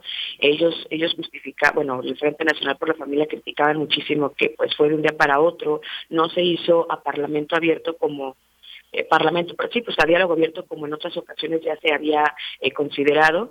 Eh, incluso ese día recordando, fueron recibidos por por un par de diputados del Partido Acción Nacional, pero pues ellos quedaron aún así inconformes porque por lo que sabían eh, ya había los consensos necesarios entre las eh, fracciones parlamentarias aquí para que el tema pasara. Obviamente una vez que esto se aprueba, pues eh, líderes de opinión o funcionarios eh, pues, eh, se empezaron a manifestar. Obviamente el gobernador del estado, Enrique Alfaro, fue uno de los primeros en manifestarse al respecto, en este caso a favor en sus redes sociales eh, fuimos de los, bueno, fue de los primeros a quienes vimos posicionarse, aplaudiendo prácticamente la votación, felicitando a los legisladores que apoyaron toda esta iniciativa, eh, al, al manifestar, perdón, que pues un Jalisco de iguales, eh, en un Jalisco de iguales, amor es amor, ¿no? Prácticamente dando pues aval a, esta, a estas iniciativas. Por el otro lado, hace una semana más o menos, el arzobispo emérito Juan Sandoval Íñiguez, que pues también a lo largo de los años ha sido una figura bastante controversial por, por sus opiniones, eh, pues también eh, opinó al respecto, en sus redes sociales sacó un video de varios minutos en donde prácticamente acusó a los diputados locales de patrias, eh, porque eh, sometieron a discusión, eh, él decía palabras de él, y, un paquete de ideología de género al ser un instrumento de dominación para el mundo, ¿no? Eh, eh, también mencionaba o hacía alusión el, el, arzobispo emérito sobre el tema de cómo el matrimonio igualitario pues, abriría el campo a la adopción eh, y, y, el temor que él manifestaba es que con esto pues se va a corromper a menores y mencionaba también que aunque está aprobado por la ley, pues finalmente no está aprobado el matrimonio igualitario ante la ley de Dios. Entonces son como estas, estas contrapartes en, en ambas figuras, eh, en, en ambas opiniones que pues han generado pues a su vez eh, estas expresiones tanto a favor y en contra de la misma ciudadanía. Evidentemente, pues esto le sumamos también a los colectivos, que sobre todo colectivos de, la comunidad LGBT más, que son los que también han estado bastante activos y pues reconociendo esta decisión eh, del matrimonio igualitario y también de las otras dos iniciativas que se aprueban, que mencionabas como la ley de, ley de identidad y la de las terapias de conversión, las terapias de conversión con algunas reservas por como al final se aprobó un tanto descafeinada, pero es más o menos el panorama eh, que, que se respira ahorita a casi dos semanas de la aprobación de estas iniciativas, Miguel Ángel. Sí, es muy muy difícil porque bueno, finalmente eh, Jalisco no, no encabeza eh, la, la, estadística de crímenes de odio, pero está entre los principales entre los principales estados. Sabemos que son eh, Baja California, Chiapas, Chihuahua, Coahuila y Jalisco, ¿no? Estado de México, por supuesto, Nayarit, Puebla, muchos asesinatos en esa en esa parte. ¿Cómo ¿Cómo, ¿Cómo han reaccionado eh, esta, esta parte? Fue muy positiva la reacción del gobernador, pero desde el punto de vista de las universidades, eh, Jalisco es una, es una, es una mezcla ¿no? de universidades con posturas muy conservadoras y posturas muy liberales. ¿Cómo está en esa parte? ¿Cómo hay un, tenía un reporte, por ejemplo, en el que se señala que una de la, uno de los motivos fundamentales de la deserción escolar en el Estado son justamente los acosos por, por esta cuestión de discriminación de género, discriminación de identidad sexual. ¿Cómo, cómo lo vislumbras tú? este Fíjate que en ese aspecto, eh, eh, han sido como estos temas que han pues, totalmente acaparado con los reflectores.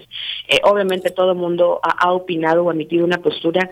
Desde las universidades como tal, obviamente pues tienen una opinión, eh, no, no que recuerde detectado como tal posturas fijas, sin embargo, cabe hacer la mención que, por ejemplo, la Universidad de Guadalajara, pues que es la máxima casa de estudios aquí en Jalisco, eh, eh, usualmente se ha manifestado a favor de, estas luchas, de, estos temas, y, como muestra, eh, eh, dos diputados que pertenecen al partido de reciente creación Hagamos, aquí en, Jalisco, que han sido fervientes impulsores de iniciativas a favor de la comunidad LGBT más, eh, incluso traen ellos el tema de, la marihuana. Antes estos diputados eh, son emanan pues de, la expresión del PRD, sin embargo, destacando este partido es porque eh, prácticamente eh, emanan o emana el partido, como quien dice, del grupo universidad, porque todos sus integrantes pues son entre activistas, académicos y demás personalidades de, esta máxima casa de estudios,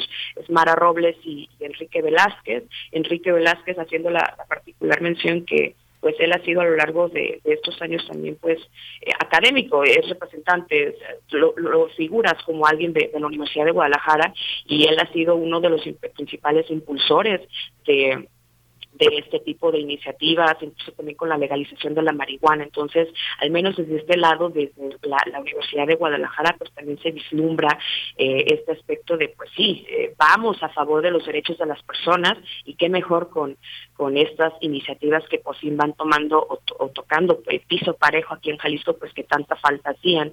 tú lo mencionabas, Jalisco, si bien no, no pondera como tal en crímenes de odio, aún así sí destaca de repente eh, en el tema de transfeminicidios, eh, porque los colectivos de repente es también una, una queja bastante constante en ese aspecto, que a falta de a lo mejor eh, mayor legislación y demás, pues los asesinatos de personas, de mujeres trans, no son catalogados como deberían.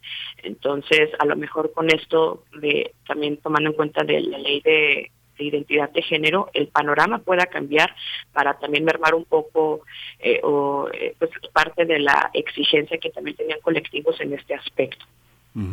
Ya nos acercamos al final, pero quería también comentarte, hay una, hay una parte en la que distintas organizaciones de activistas eh, pues, sobre la diversidad para la diversidad sexual han señalado, por ejemplo, hay una preeminencia en códigos y bandos municipales. Por ejemplo, se señalaba eh, esta persecución a la homosexualidad, eh, castigos a la homosexualidad. Por ejemplo, en Puerto Vallarta se levantó, pero no, no ha sido así, por ejemplo, en Ciudad Guzmán, de donde es Juan José Arreola. Pero hay una parte en municipios donde hay una queja permanente a la violación de derechos humanos, como este Tapalpa, Atoyac, Manzanilla de la Paz, eh, Tomatlán, Autlán de Navarro, El Salto, Jamay, este, por supuesto Tequila, ¿no? Y desde Tuxpan, eh, Tepatitlán. En estos municipios, ¿qué se puede hacer? ¿Hay una vigilancia de las autoridades eh, para eh, que estos bandos y códigos de conducta sean abolidos? ¿Hay una parte, ¿cómo, qué hacer con eso? donde las digamos a la gente que se toma la mano, que se da un beso en la calle, personas del mismo sexo, ya no que se quieren casar, sino que se toman la mano y se besan del mismo sexo, ¿qué, qué, qué pasa ahí? Pues mira, como tal vigilancia no, no la hay. Eh, lamentablemente los municipios del interior del estado siempre han sido los más rejegos, por, por decirlo de alguna manera, en cuanto a la aplicación de leyes y reglamentos y pues eh, para el goce pleno de los derechos humanos de todas las personas. Eh, tú lo, igual, obviamente tampoco hay como como esta cacería de brujas, al menos que nosotros hayamos escuchado hasta acá, eh, en, el aspecto de, bueno, dos personas eh, del mismo sexo van tomadas de la mano y vámonos contra ellas. Como tal no se ha escuchado eso, sin embargo, la reiterada queja de, organismos eh, o de colectivos de la comunidad LGBT más versa precisamente en pues que no pues no les permiten eh, casarse o acceder a derechos básicos como lo es salud y demás también por esta falta de, legislación. Eh, tú lo mencionas eh, no hay como de repente reglamentos o, bueno más bien no hay quien quien los vigile pese a que a lo mejor hay mandatos o de repente exhortos de parte del gobernador como de, oigan, hay que mesurarnos, hay que, hay que hacer esto, ¿no? Eh, en el tema, por ejemplo, del matrimonio igualitario, ahorita recordándolo, el dos, en 2016 que la Corte pues declara prácticamente inconstitucional estos articulados que impiden el matrimonio de las personas del mismo sexo, el 258, 272, 67 dice el Código Civil. Eh, eh, ok, los diputados del Congreso del Estado no reforman en su momento en tiempo y en forma, sin embargo, eh, no inmediatamente, pero sí un par de años después, eh, se ha visto a raíz de o sea, que las personas del mismo sexo no tengan como dificultades para acceder a derechos básicos como el, casarse, lo menciono porque es como el ejemplo más reciente, eh, sin embargo, pues esto ha dependido prácticamente de la voluntad de cada municipio.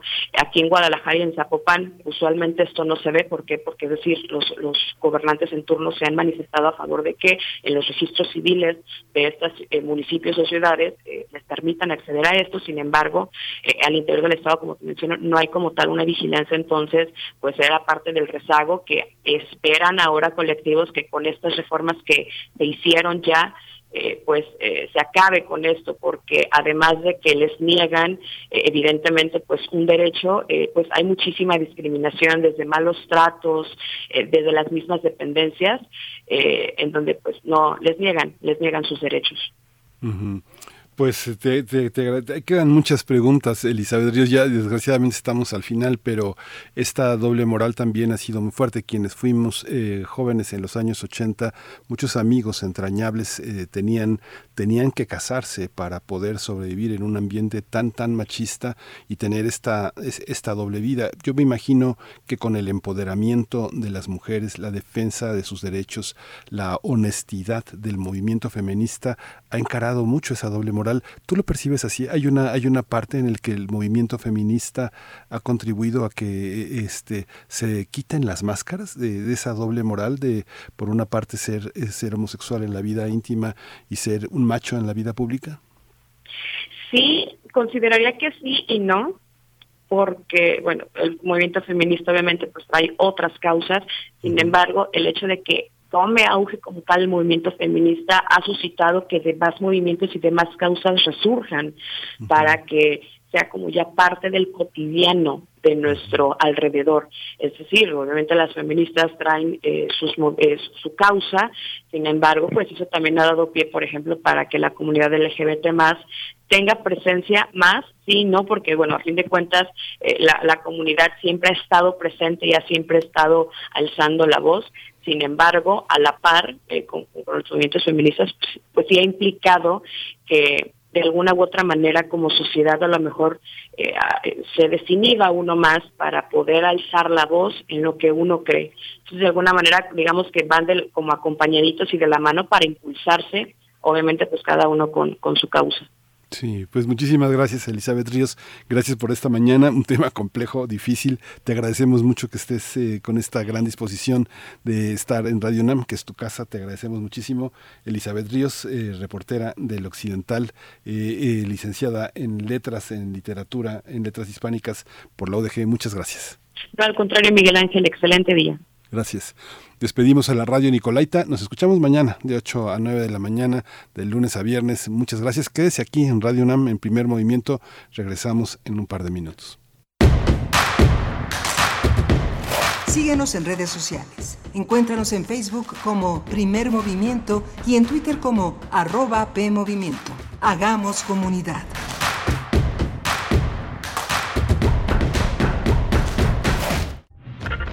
Gracias por esperarnos.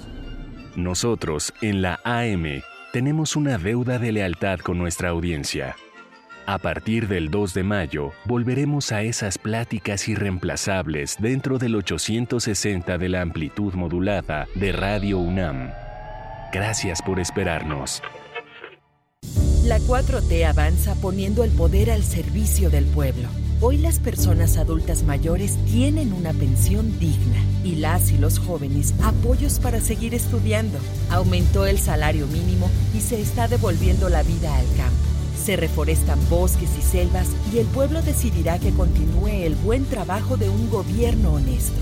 Con esperanza y justicia, sigamos transformando a todo el país. Morena, la esperanza de México. Es la hora de la verdad, la prueba reina del sabor y la salud. Y arrancan. Ni las trampas del chescolín detienen al elotito. La fresa toma la delantera con su potencia natural. La media naranja reparte cariñitos. Las chatarras se caen a pedazos por el exceso de carbohidratos, sodio y azúcares que les dañan su salud. Es un cierre trepidante. Los alimentos saludables triunfan en la carrera de la salud. Come como nosotras y ponte saludable. Pura vitamina. Hipócrates 2.0 Mantenerse informado es parte importante de la vida. La información nos da la oportunidad de tomar las mejores decisiones, principalmente para la salud. Soy Mauricio Rodríguez, conductor de Hipócrates 2.0, donde cada semana llevamos para ti los mejores contenidos y especialistas en materia de salud. Escúchanos. Hipócrates 2.0, martes a las 18 horas, por Radio UNAM. Experiencia Sonora. Encuentra la música de primer movimiento día a día en el Spotify de Radio UNAM y agréganos a tus favoritos.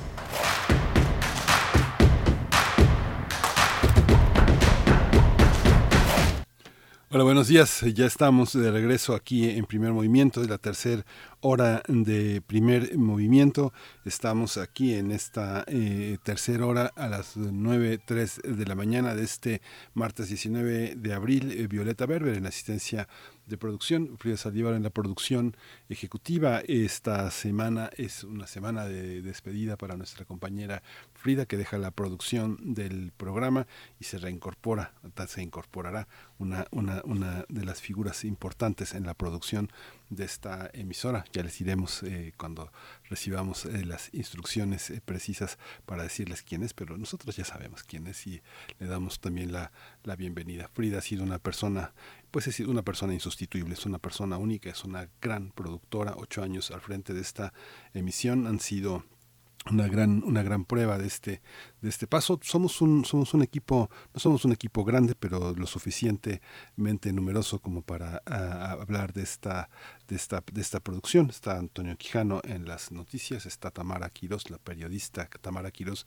periodista cultural eh, de, de gran calidad al frente de las redes sociales. Mi compañera Berenice Camacho está de vacaciones en este, en este momento, se reincorpora, regresa el próximo lunes, pero bueno, tenemos mucho todavía eh, por delante, tenemos la poesía necesaria y tenemos una mesa del día dedicada a conversar sobre el corazón de la gramática, la utilización de las nueve categorías gramaticales del español, las, nuevas, las nueve categorías gramaticales con las que hacemos uso de una de las lenguas más extraordinarias en el planeta, una de las lenguas con más hablantes eh, del mundo, una lengua con una gran producción literaria, con una gran producción estética, así que va a ser muy interesante hablar con Iliana Cohen, que es profesora de redacción, la primera alumna de Sandro Cohen, que eh, escribió también eh, sobre la redacción, un bestseller, la redacción, redacción sin dolor, que es una gran suma de grandes esfuerzos en el mundo de la lengua por ofrecer una, una perspectiva de cómo, cómo hacer de la expresión española un lugar, un lugar habitable. Hemos tenido un programa eh, muy interesante con muchísimos puntos de vista. Tuvimos en la siguiente anterior, en la hora anterior al doctor Lorenzo Meyer hablando de justamente la reforma eléctrica, la trascendencia histórica de los distintos momentos sobre la política energética en el país, eh, la aprobación de la ley de minería, las eh, modificaciones a la ley minera sobre el tema del litio y su garantía para beneficio de todos los mexicanos, la oposición este, muy fuerte entre bandos en la Cámara de Diputados que unos representan para el presidente de los intereses eh, en favor de la nación, de la protección de los recursos eh, de la nación y para otros, eh, para otro bando, para el presidente representa la tradición, las personas que tienen intereses en otras en otros miradores. Así que bueno interesante también la eh, Elizabeth Ríos hablando de la del tema de la de los matrimonios igualitarios en Jalisco una, una región del país. Las fronteras de Jalisco son también dúctiles. Hay una gran parte del Bajío que se opone a las libertades a la defensa de los derechos humanos grupos muy conservadores identificados con eh, con el catolicismo eh, que es que no solo es una religión es un poder es una es un poder económico es un poder ideológico, no solo debe de verse desde el punto de vista de la religión, la religión es la gran es el gran escudo, la religión en sí misma tampoco es una la religión católica es una religión que se oponga a la bondad, a la conciliación, al reconocimiento de las diferencias, sino también es un espacio como otros religiosos de bondad y de conciliación. Vamos a tener esta charla en la mesa del día, pero mientras tanto, pues vamos vamos ya a la poesía necesaria. Primer movimiento. Hacemos comunidad con tus postales sonoras. Envíalas a primermovimientounam.gmail.com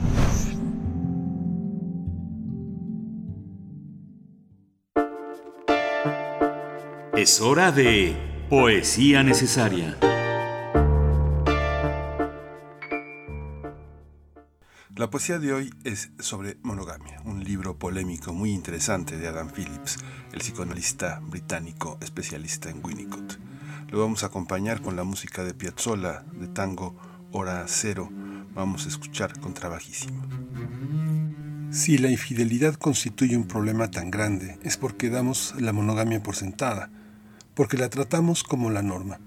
Tal vez debiéramos considerar que la norma es la infidelidad y aceptarla con calma, sin agobio, y así podríamos reflexionar sobre la monogamia.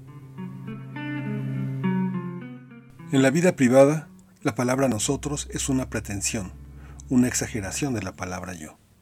Nosotros es el yo deseado, el yo como pandilla, el yo como alguien más también. Si la vida en pareja puede desanimar tanto, es porque el otro nunca se nos une de verdad, o mejor dicho, porque quiere exactamente lo mismo, pero desde un punto de vista totalmente distinto. En el mejor de los casos, la monogamia puede ser el deseo de encontrar a alguien con quien morir. En el peor, es una cura contra el terror de estar vivos, dos cosas que se confunden con mucha facilidad. ¿Por qué nos impresiona más la experiencia de enamorarnos que la de desenamorarnos? Después de todo, las dos son dolorosas, las dos terriblemente desconcertantes, las dos son oportunidades. Tal vez valoremos la monogamia porque nos permite las dos cosas. Incluye el desenamoramiento como parte del ritual e incluso lo alienta. Las reglas son maneras de imaginar qué hacer. Nuestros rituales personales de infidelidad, la coreografía de nuestros enredos, son los textos paralelos de nuestro matrimonio. La culpa, al recordarnos lo que no debemos hacer, nos muestra lo que tal vez queremos, nos enseña nuestro sentido moral, la diferencia entre lo que queremos y lo que queremos querer. Sin la posibilidad de una doble vida, no hay.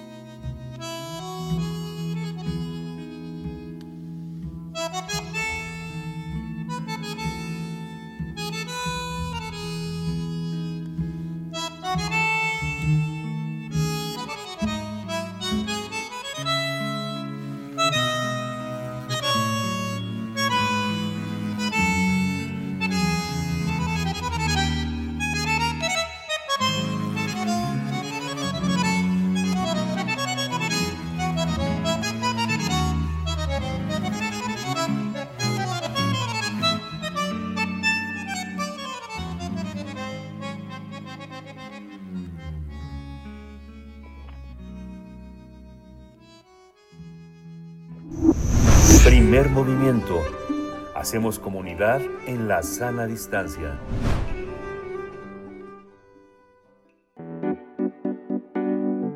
La mesa del día. El corazón de la gramática. Aprende a utilizar las nueve categorías gramaticales del español es el título de esta guía sencilla elaborada para quienes buscan comunicar sus ideas de forma eficaz sin importar la vía ni extensión de lo escrito. Se trata de un libro de Iliana Cohen, profesora de redacción, la primera alumna de Sandro Cohen, su padre, reconocido por dedicar gran parte de su tiempo a la enseñanza de esta misma técnica. Y es que siempre ha sido importante el uso correcto de la lengua, la reflexión sobre ella, pues a través de las palabras que transmitimos eh, se conducen emociones, pensamientos, experiencias.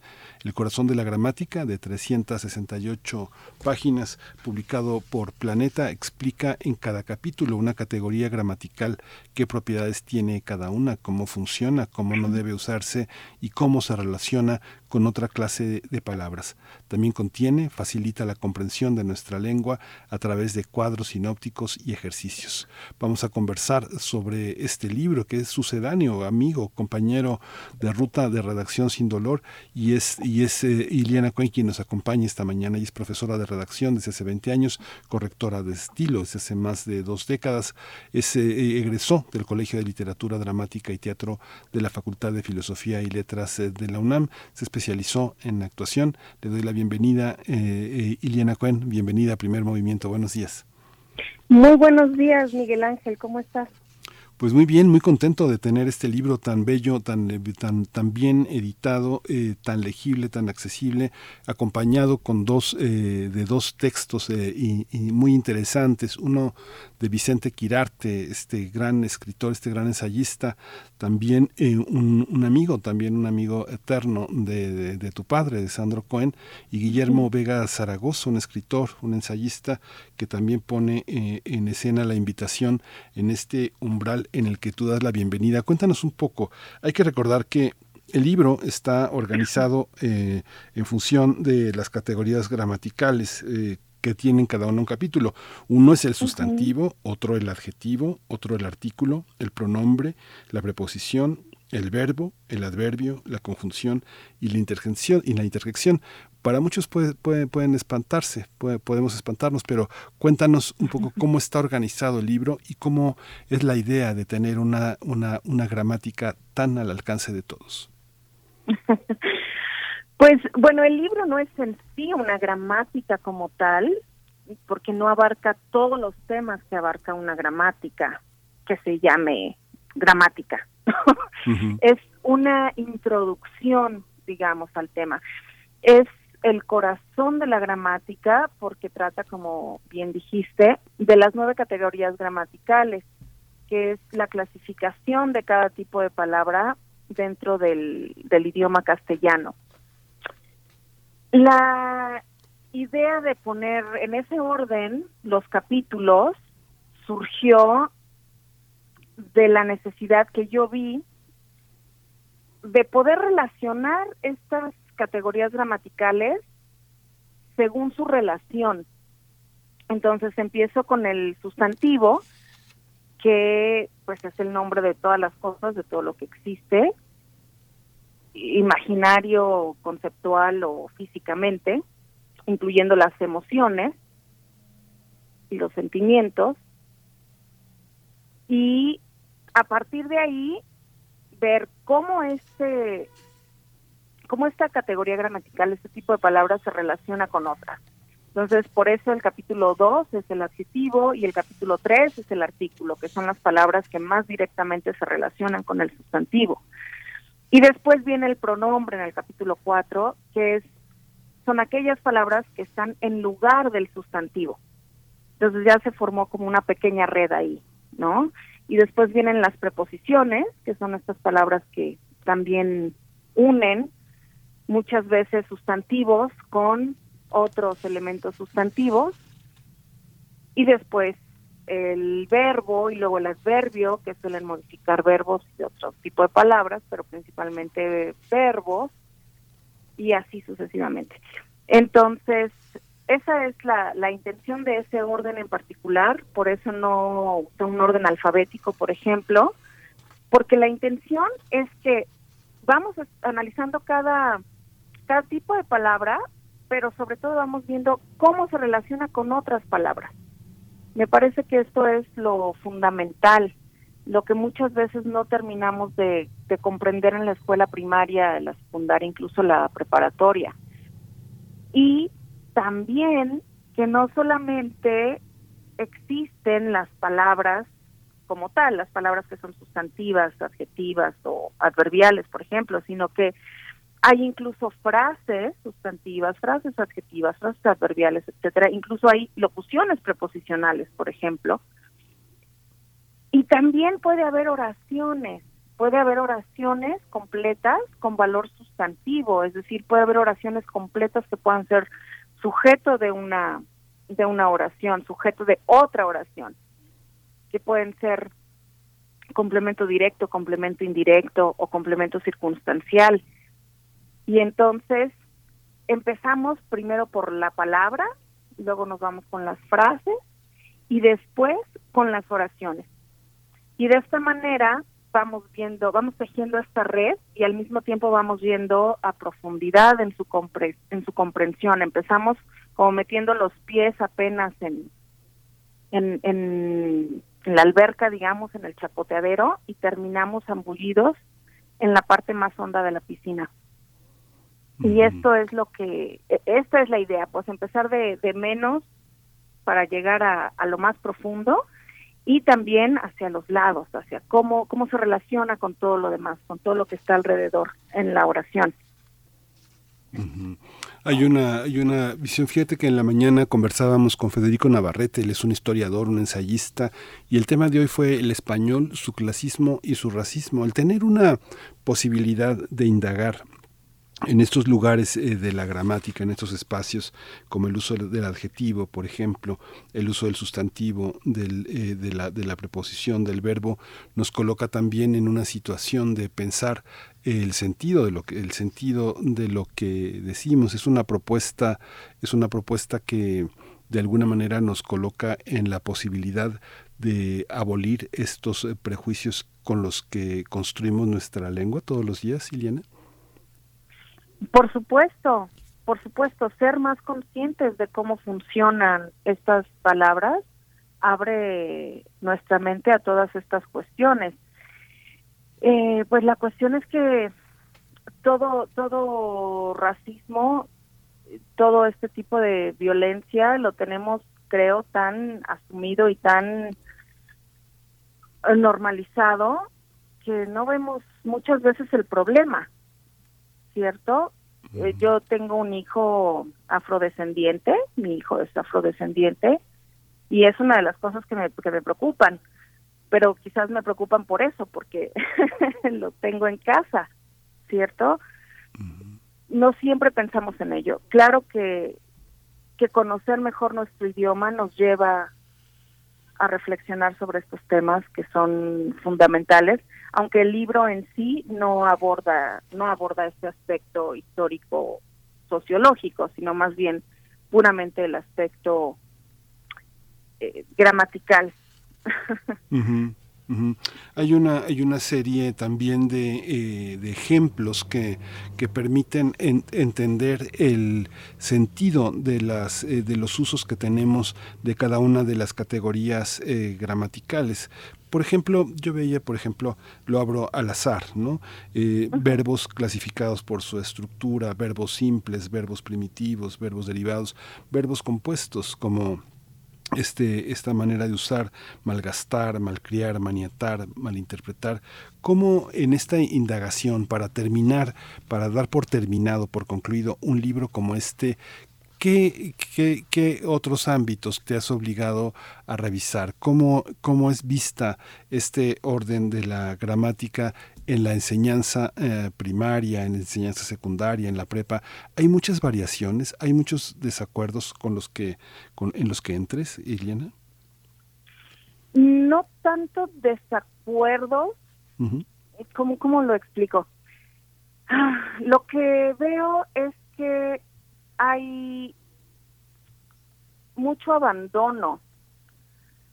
Creo que nuestros maestros están abandonados en este aspecto. Les dan muchos cursos sobre didáctica, que lo cual me parece maravilloso. Conozco maestros increíbles desde educación preescolar hasta preparatoria con técnicas de enseñanza muy buenas, pero que no terminan de conocer el pues la materia en sí. Me refiero específicamente a quienes enseñan español o redacción. Y entonces ese es un problema grave, me parece. Muchos de ellos tienen incluso mala ortografía. Y pues es terrible porque están educando a las generaciones futuras, a las generaciones que ya están ahorita a punto de entrar a la universidad y a las que van a entrar a la universidad en, en 15 años. Entonces, no veo tampoco que sea que ellos no quieran aprender.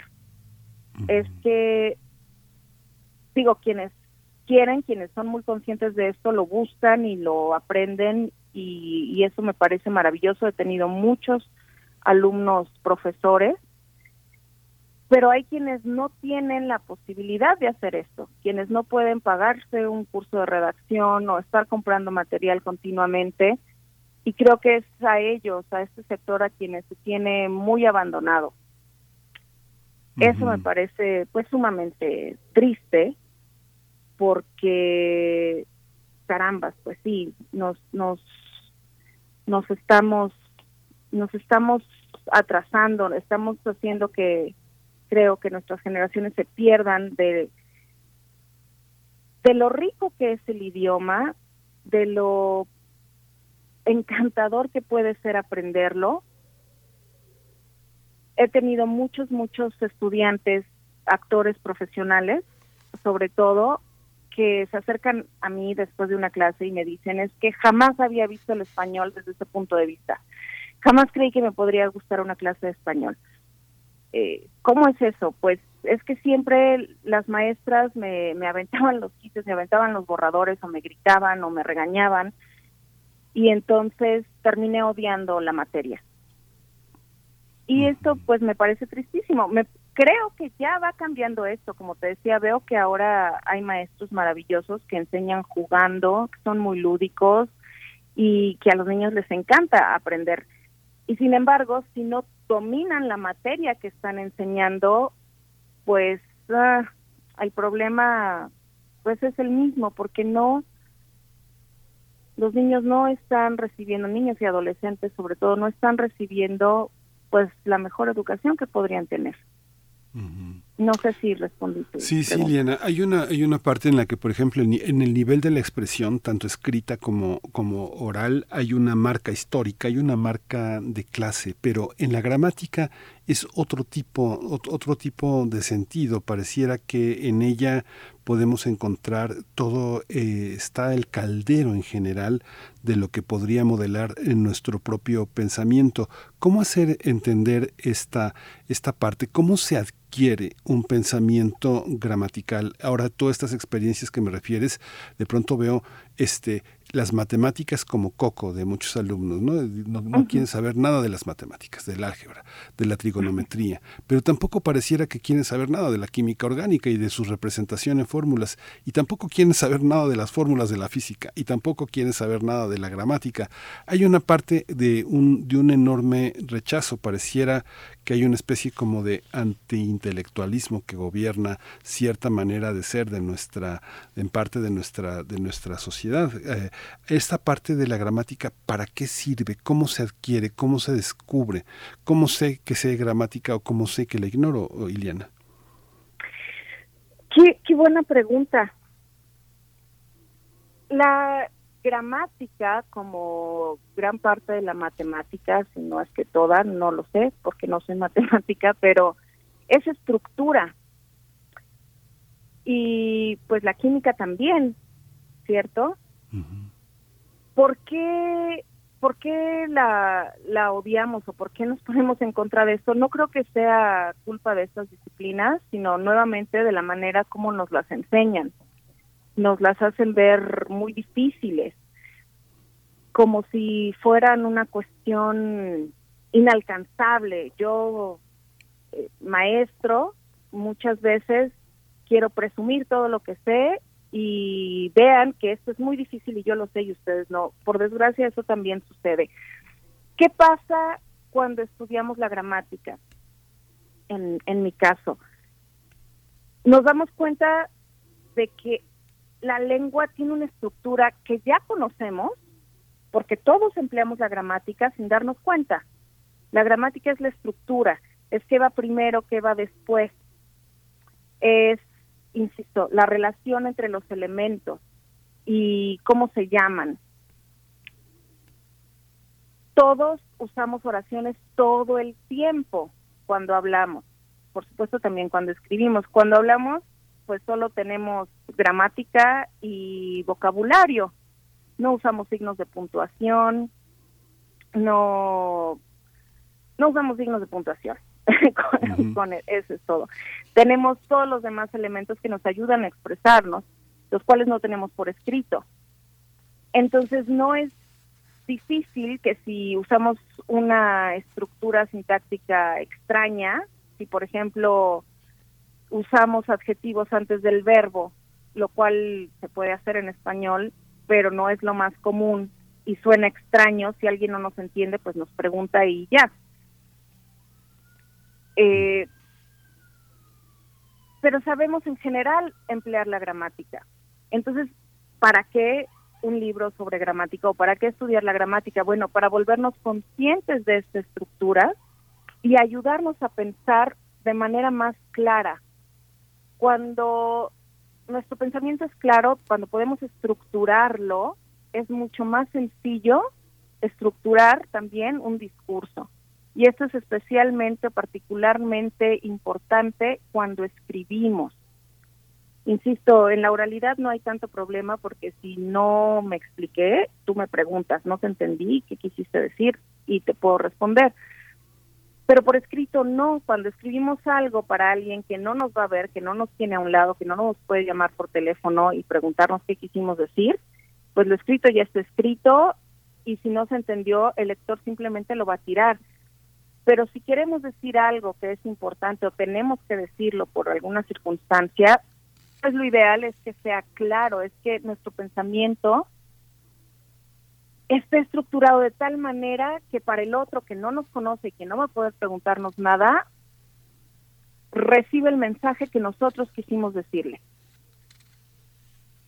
Es básicamente eso, así como en la química, con la química aprendemos el funcionamiento de, de los elementos y cómo al combinarlos reaccionan, etcétera. Y en la física aprendemos las leyes que pues que gobiernan nuestro mundo material. Con la gramática, cuando la estudiamos, aprendemos a estructurar el pensamiento, que es elemental, es lo primero que tenemos que aprender para poder comunicarnos eficazmente. ¿Tú qué sientes que es lo que más eh, lo que más dificultades entraña, lo que más lo que más se nos se nos pasa, ¿no? Hay una parte donde sabemos, eh, yo creo que mucha gente sabemos que el verbo es lo central de nuestra vida, toda toda nuestra existencia transcurre en una en un hacer, pero lo que modifica ese hacer eh, pues es el adverbio, ¿no? El, el adverbio que, como tú bien señalas, por ejemplo, ya este ya llegó, ¿no? Ya modifica al verbo. Bien fría, una, una chela bien fría, bien modifica el adjetivo, ¿no? Muy, muy mal, eh, muy modifica otro adverbio, que es mal. Hay una, hay una parte en la que la circunstancia es lo que más nos cuesta trabajo distinguir en dónde, en qué situación estamos. ¿Cómo funcionan estas categorías gramaticales para establecer una conciencia un poco de lo que es el aquí y ahora? Aquí estoy, aquí estoy vivo, aquí estoy actuando. ¿Cómo entender la gramática en este tipo de circunstancias? ¿Qué es lo que más nos falla para, para expresarnos? Este, ¿Dónde estás? ¿Qué estás haciendo? ¿Cómo estás? Em, híjole, pues a cada quien le cuesta trabajo más una, una categoría que otra. Donde yo veo que hay más problema en general es con las preposiciones. Mm. Estas palabritas tan pequeñas que parece que no son nada, ¿no? A, de, en, con. El régimen preposicional, pues a veces es muy natural, es muy lógico porque usamos una preposición o porque usamos otra, pero a veces no es tan lógico. Y es ahí cuando cuando surgen pues confusiones y errores muy frecuentemente. Con los adverbios a veces cuesta trabajo, he notado que cuesta trabajo detectarlo, pero en general es más sencillo deducir que son adverbios porque se trata de circunstancias, como bien dices. Em, fuera de esto, bueno, por supuesto la sobreadjetivación, pero esto ya tiene más que ver con la creatividad, con la escritura creativa, que con la categoría gramatical en sí, del adjetivo. Mm, ¿Qué más? Bueno, por supuesto, los gerundios. El gerundio es un verboide, una forma no personal del verbo que causa mucha confusión cuando no se usa adecuadamente y sin embargo jamás, jamás, jamás recomendaría que no se use, como hacen muchos maestros, justamente por ignorancia, por no saber cómo sí debe emplearse, porque bien empleado el gerundio puede ser muy, muy expresivo, pero mal empleado es peligrosísimo, es muy confuso. Y bueno, por supuesto, la, algunas conjugaciones de los de los verbos y sobre todo la lógica temporal relativa. Cuando ya estamos escribiendo algo, especialmente si es una narración, pues debemos escoger un plano narrativo en el que vamos a contar los sucesos digamos, de manera general, pero de pronto pues queremos contar algo que sucedió antes. Entonces, ¿cuál es el pasado del pasado? O queremos narrar algo que va a suceder después. Y entonces, ¿cuál es el futuro del pasado? Y aquí surgen muchas, muchas confusiones y a veces el, pues el redactor novel, pues eh, nada más, el nuevo redactor, perdón, nada más cambia sin pensar el verbo. Empieza a cambiar el tiempo, el, plano narrativo y esto pues causa muchísima confusión y es de las cosas que a veces también cuesta mucho trabajo llevar a cabo y en el capítulo 6 hablamos de esto y ponemos algunos ejercicios también. Me imagino que, bueno, pues tú has crecido en medio de escritores, llena de escritores, y me imagino también, bueno, Sandro, eh, yo tuve la oportunidad de que Sandro fuera mi maestro también, y era eh, un maestro de poesía eh, en, la, en la maestría de literatura en la UAM, y era muy, muy exigente en esos, en esos, en esos términos.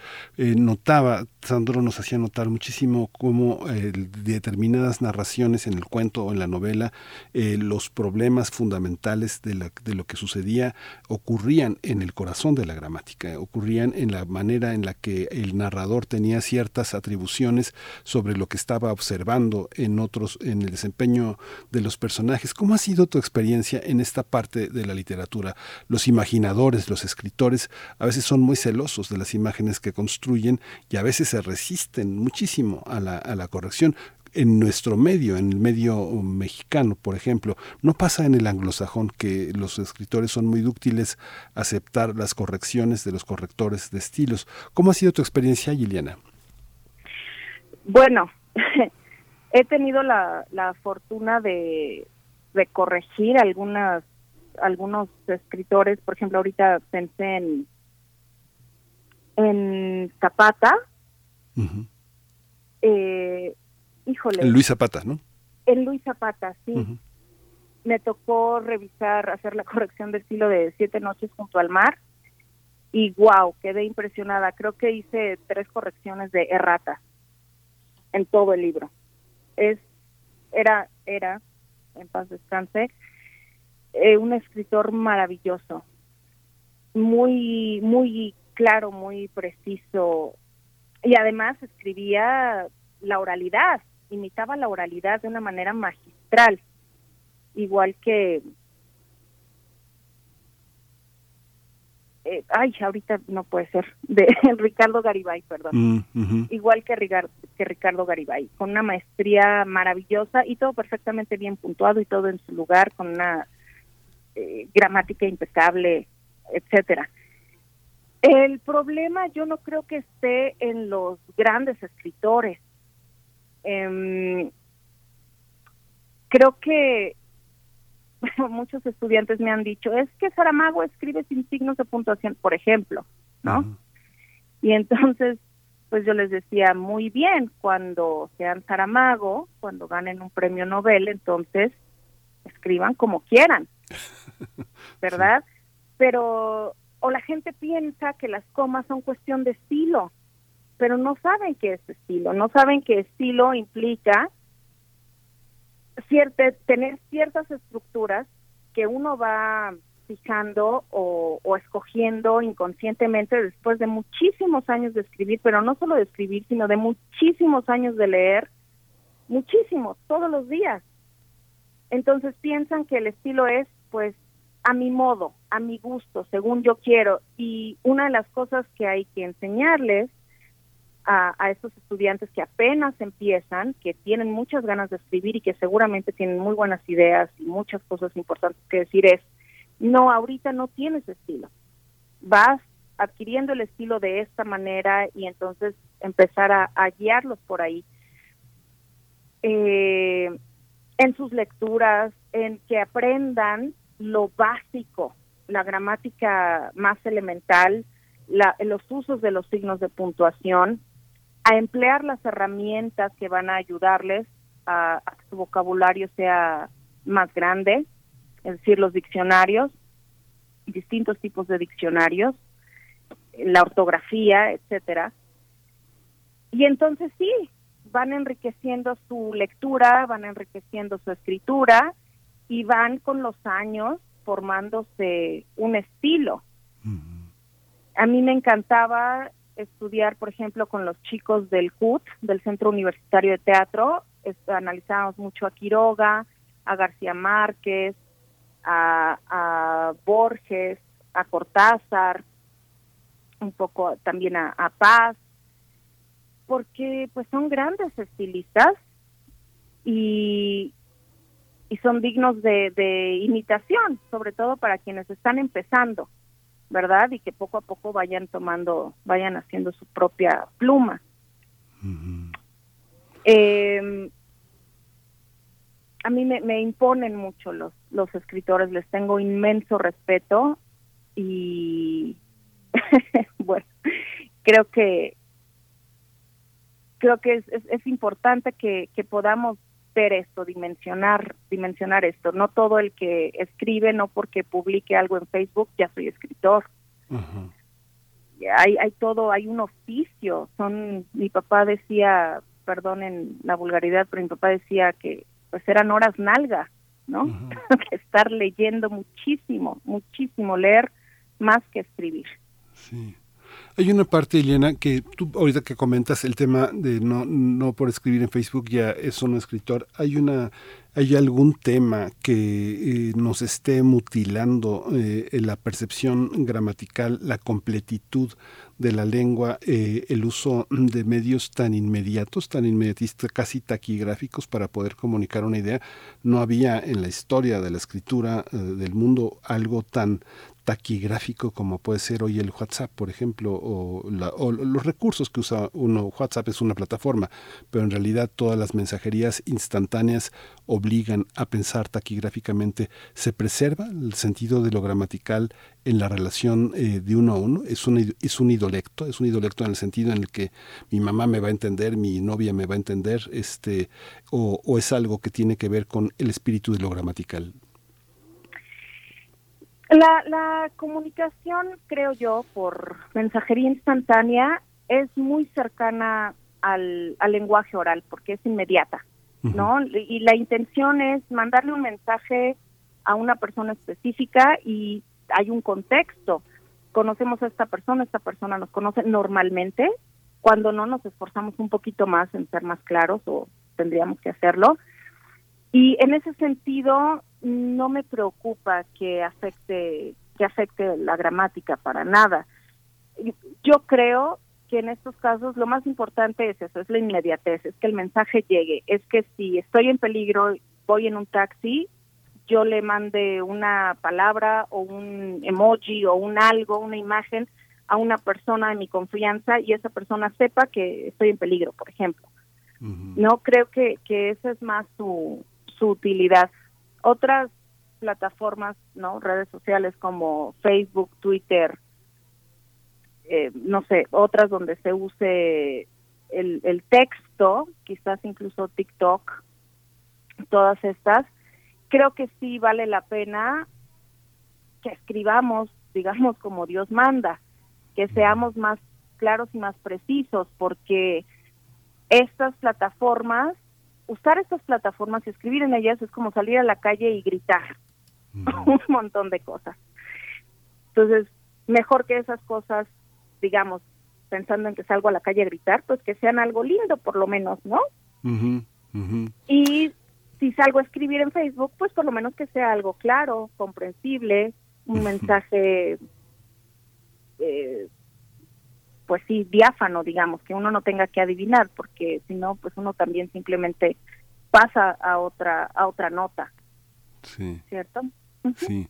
Fíjate, Eliana, que eh, hay, ciertas colonias donde llegan a vivir muchos extranjeros, ¿no? Por ejemplo, no sé, en la Roma, la Condesa, Polanco, este, llegan a vivir Santa Fe y, uno ve incluso en los postes o en las, cabinas telefónicas, todavía quien usa cabinas telefónicas o paradas de telefónicas, eh, uno ve anuncios que dicen, este, eh, hablante nativo enseña este español, ¿no? Entonces, uno cuando tiene oportunidad de conocer a esos orientadores de la lengua es, española para extranjeros, este, uno se da cuenta de que hay muchos mexicanos que deciden aprender también una lengua extranjera con estos hablantes nativos. Y, y estos hablantes nativos, muchas veces de lo que se quejan es que los hablantes mexicanos no conocen la gramática. Cuando les dicen, por ejemplo, vamos a usar eh, eh, el adverbio o es, un, o, es un, o es un problema que tiene que ver con algún otro elemento de la gramática, como por ejemplo la preposición o la conjunción, este, tienen muchas dificultades porque el hablante mexicano no sabe a qué se refiere el profesor de lengua extranjera. Eso, tú, ¿cómo, lo, cómo es, es algo que nos obliga? No sé, por ejemplo, quien ha presentado el examen oficial de francés o el inglés, el TOEFL, por ejemplo, hay un gran contenido sobre eh, conocimiento gramatical y es donde muchos exámenes, muchos, muchos alumnos, muchos, muchas personas que presentan el examen fracasan porque no tienen una solidez en el conocimiento gramatical y gran parte del examen está dividido en el uso gramatical del idioma. Está Cuéntanos un poco de esta experiencia. ¿Tú la has tenido esta experiencia para las personas que presentan este tipo de dificultades? Finalmente te das cuenta de que no pasas el TOEFL porque te hace falta conocer gramática en español, ¿no? Sí, absolutamente, absolutamente. Conocer bien la lengua de uno, la lengua materna, conocer su estructura, es decir, su gramática nuevamente, ayuda muchísimo a aprender cualquier otra lengua cuando uno sabe qué es un sustantivo, qué es un adjetivo y cómo funcionan, qué es un verbo, qué es un adverbio y cómo se relacionan, y entonces comparamos es cómo funcionan en español con cómo funcionan en inglés, por ejemplo, o cómo funcionan los verbos y los adverbios en español y cómo funcionan en francés, etcétera. Eso desde la comparación ya nos ayuda a comprender mejor. Y si encima hay preguntas específicas sobre la gramática que no manejamos ni siquiera en nuestra lengua materna, pues va a ser mucho más complejo eh, pasar ese examen de una lengua extranjera. Entonces, sí, conocer la gramática de la lengua materna ayuda muchísimo para conocer otras lenguas, pero yo he notado esto no solo en estudiantes de, de lenguas extranjeras, es decir, de estudiantes mexicanos que están aprendiendo otras lenguas, sino de estudiantes mexicanos que están aprendiendo a redactar, Así de sencillo. Cuando uno les pregunta qué son los adjetivos, la respuesta general es son palabras que califican a los verbos, pero como si no existieran los adjetivos numerales, los adjetivos em, posesivos, los adjetivos demostrativos.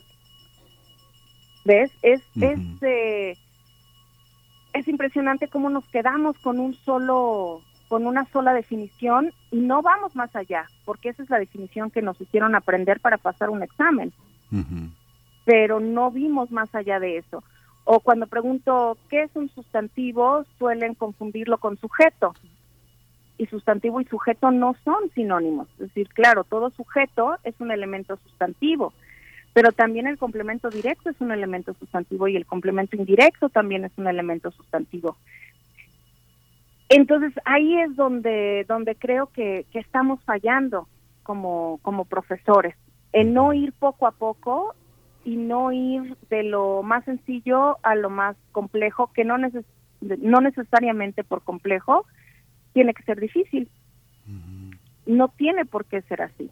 Podemos hacerlo más sencillo, podemos hacerlo más agradable, podemos hacerlo incluso simpático, divertido, de manera que a los alumnos les sea más fácil aprenderlo y poder emplearlo, emplearlo de manera correcta. Eh, creo que hacerlo al revés, memorizar repitiendo y repitiendo y repitiendo para pasar un examen, solo produce que se pase un examen, en efecto, y no se aprenda nada en realidad. Y eso creo que es muy triste, es una pérdida de tiempo. Oye, te quiero hacer una pregunta que es una, yo sé que es una pregunta muy compleja. El mismo hecho de hacerme a mí mismo la pregunta y de planteártela me parece complejo, pero eh, yo no sé eh, si tú has tenido esta experiencia, pero eh, cuando uno ve, por ejemplo, el tlapaneco, el náhuatl, el maya, el zapoteco, el, las, las distintas, el, celtal, el tzotzil, las distintas lenguas, uno se da cuenta, el otomí, ¿no? las distintas, los distintos avances gramaticales para la enseñanza de la lengua. Cuando uno revisa los manuales de la enseñanza del zapoteco, de, del otomí, la dificultad que tienen algunos, algunos hablantes de las lenguas para generar los propios instrumentos de conocimiento de la lengua. Hay una resistencia a veces de los propios hablantes. Yo le he preguntado a personas que hablan otomí, ¿dónde aprendo otomí? ¿Cómo le hago? ¿Cuáles son las principales dificultades? Y dicen, no, pues no hay dónde aprender, ¿no? Yo sé que sí hay, pero los hablantes eh, a veces te niegan esa parte.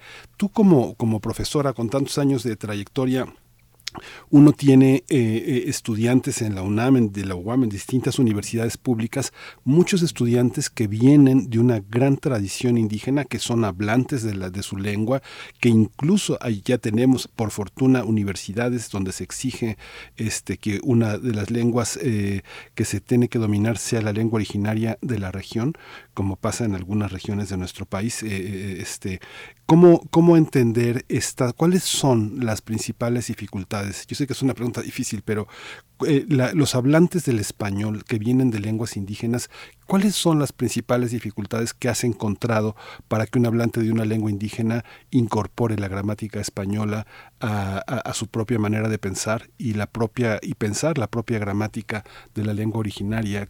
¿Has enfrentado ese problema? ¿Cómo lo ves? Fíjate que solo un par de veces solo he tenido un par de alumnos cuya lengua materna era una lengua indígena.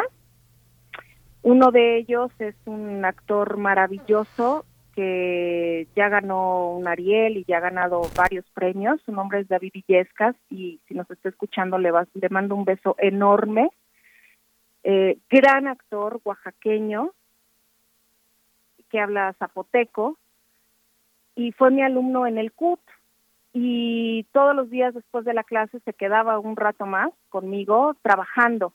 Él llegó, si no mal recuerdo, con un 40%, perdón, hablando un 40% de, de castellano. Y bueno, e, es, es de, de, mis, de mis alumnos, todos, a todos los quiero, pero él es de, de mis alumnos consentidos tiene una sensibilidad maravillosa, por haber crecido en el campo, creo yo, y por tener esta lengua que además es, es muy melodiosa, el, el zapoteco, y bueno, al final de la clase él me enseñaba algunas palabras, ¿no? También. Eh, y lo que yo vi es que sus problemas para aprender el castellano eran son exactamente los mismos que tiene cualquier eh, hablante de otra lengua que está aprendiendo el castellano, como cualquier extranjero que está aprendiendo español. Son los mismos problemas, sobre todo, por ejemplo, concordancia de género y número, con las, eh, los artículos y los sustantivos, o la, la concordancia del sujeto con el verbo, ¿no? Es este tipo de, de problemas, el, el subjuntivo, que les cuesta mucho, mucho trabajo a los extranjeros. Son exactamente los mismos problemas. Digo, las mismas dudas.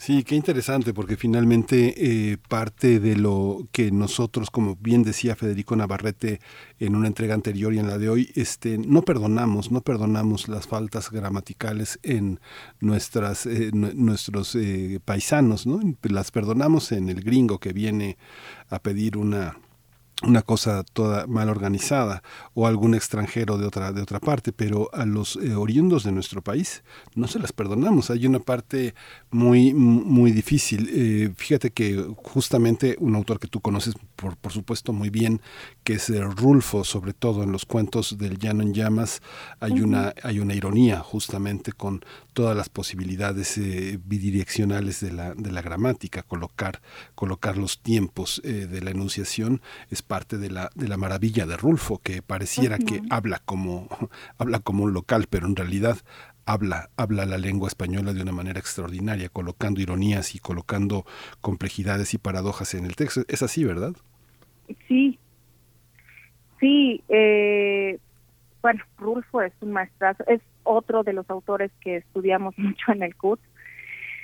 Eh, cuando estaba yo ahí, pues es, es una tristeza porque el que les exijamos a nuestros paisanos cuya lengua materna es otra que no es el, castellano que aprendan el español como si fuera su primera lengua, pero pues al extranjero le perdonemos todo. No es que no debamos perdonarle nada al extranjero, no, sino que no tendríamos que ensayarnos con, con nuestros paisanos de que, que hablan lenguas indígenas, pues hablan otro idioma, como cualquier otro idioma, insisto.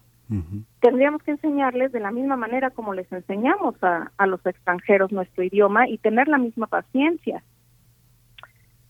Es, es lo más natural. Y esto lo he visto también en una especie de clasismo, cuando ya no, no hablemos de, de indígenas, hablemos de cualquier persona de escasos recursos que no ha podido tener una educación más allá de la básica y a veces ni siquiera no ni siquiera ha podido terminar la, la primaria. Por ejemplo, mi abuela materna eh, pues estudió hasta segundo de primaria, no le permitieron estudiar más y era una mujer muy brillante, muy inteligente, pero pues tenía todas las faltas ortográficas que uno se puede imaginar y muchas deficiencias a la hora de, escribir y errores gramaticales y todo lo que tú quieras. ¿Eso qué? Es decir, ¿la, la, la hacía una persona con menos valor que otras? Por supuesto que no, menos para mí, ¿no? Yo la, la adoraba, ella me, me crió, básicamente. Entonces, creo que es una tristeza que, juzguemos y valoremos a la gente por eso, lo que también es una tristeza es que aquellos que sí tienen la obligación, porque tienen una profesión, tienen un oficio y se han entrenado y han estudiado para conocer bien su idioma y expresarse bien y comunicarse de manera adecuada y efectiva y no lo hacen, ahí sí creo que hay un problema. Y estoy hablando, híjole, pues por desgracia de muchos comunicadores eh, que, simplemente no les, a, los que no les importa, que no trabajan con un diccionario al lado, por ejemplo, que nunca consultan una gramática, ni la más sencilla, ni la más, menos la más difícil. Ahí sí creo que hay un problema. Ahí sí creo que ya no estamos hablando de este clasismo. Estamos hablando de, no sé si de flojera o de inconsciencia o de falta de amor por lo que hacen, pero eso sí me molesta. Sí me molesta cuando veo comunicadores que hablan muy mal, escriben peor y son líderes de opinión, por ejemplo, que los hay, los hay bastantes. Creo que pues puede, puede uno pues esforzarse en enseñar a quien quiera aprender y, podemos invitar a aquellos que no conocen la belleza de, nuestra lengua y de su gramática a acercarse a ella. Y si lo hacemos de la manera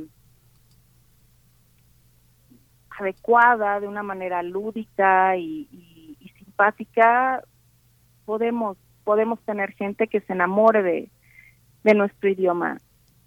Me, me ha sucedido mucho a lo largo de los años. Es, es una de mis una de las cosas que me hacen sonreír cuando de repente alguna exalumna o exalumno me, me llama y, y me dicen, maestra, he estado pensando mucho en ti porque estoy leyendo esto, o vi aquello, o me acordé de tus clases. Híjole, es, es una satisfacción enorme, enorme. Cada vez que veo que, que David eh, obtiene un premio, que me manda algún cuentito o algún texto para que lo lea, híjole, se me llena el corazón de, de alegría, de orgullo. Creo que, que estas son cosas muy valiosas, muy importantes, que, que vale la pena impulsar. Sí, pues muchísimas gracias, Iliana, por esta conversación tan, tan, tan deliciosa. Iliana Cohen, El Corazón de la Gramática, se va a presentar en mayo, el 19 de mayo, en Cuernavaca, pero ya, ya es cerca de la fecha. Vamos a colocarlo en nuestras redes sociales, vamos a invitar a la presentación. Ojalá y también pronto, me decía, se va a presentar en la, en la Ciudad de México.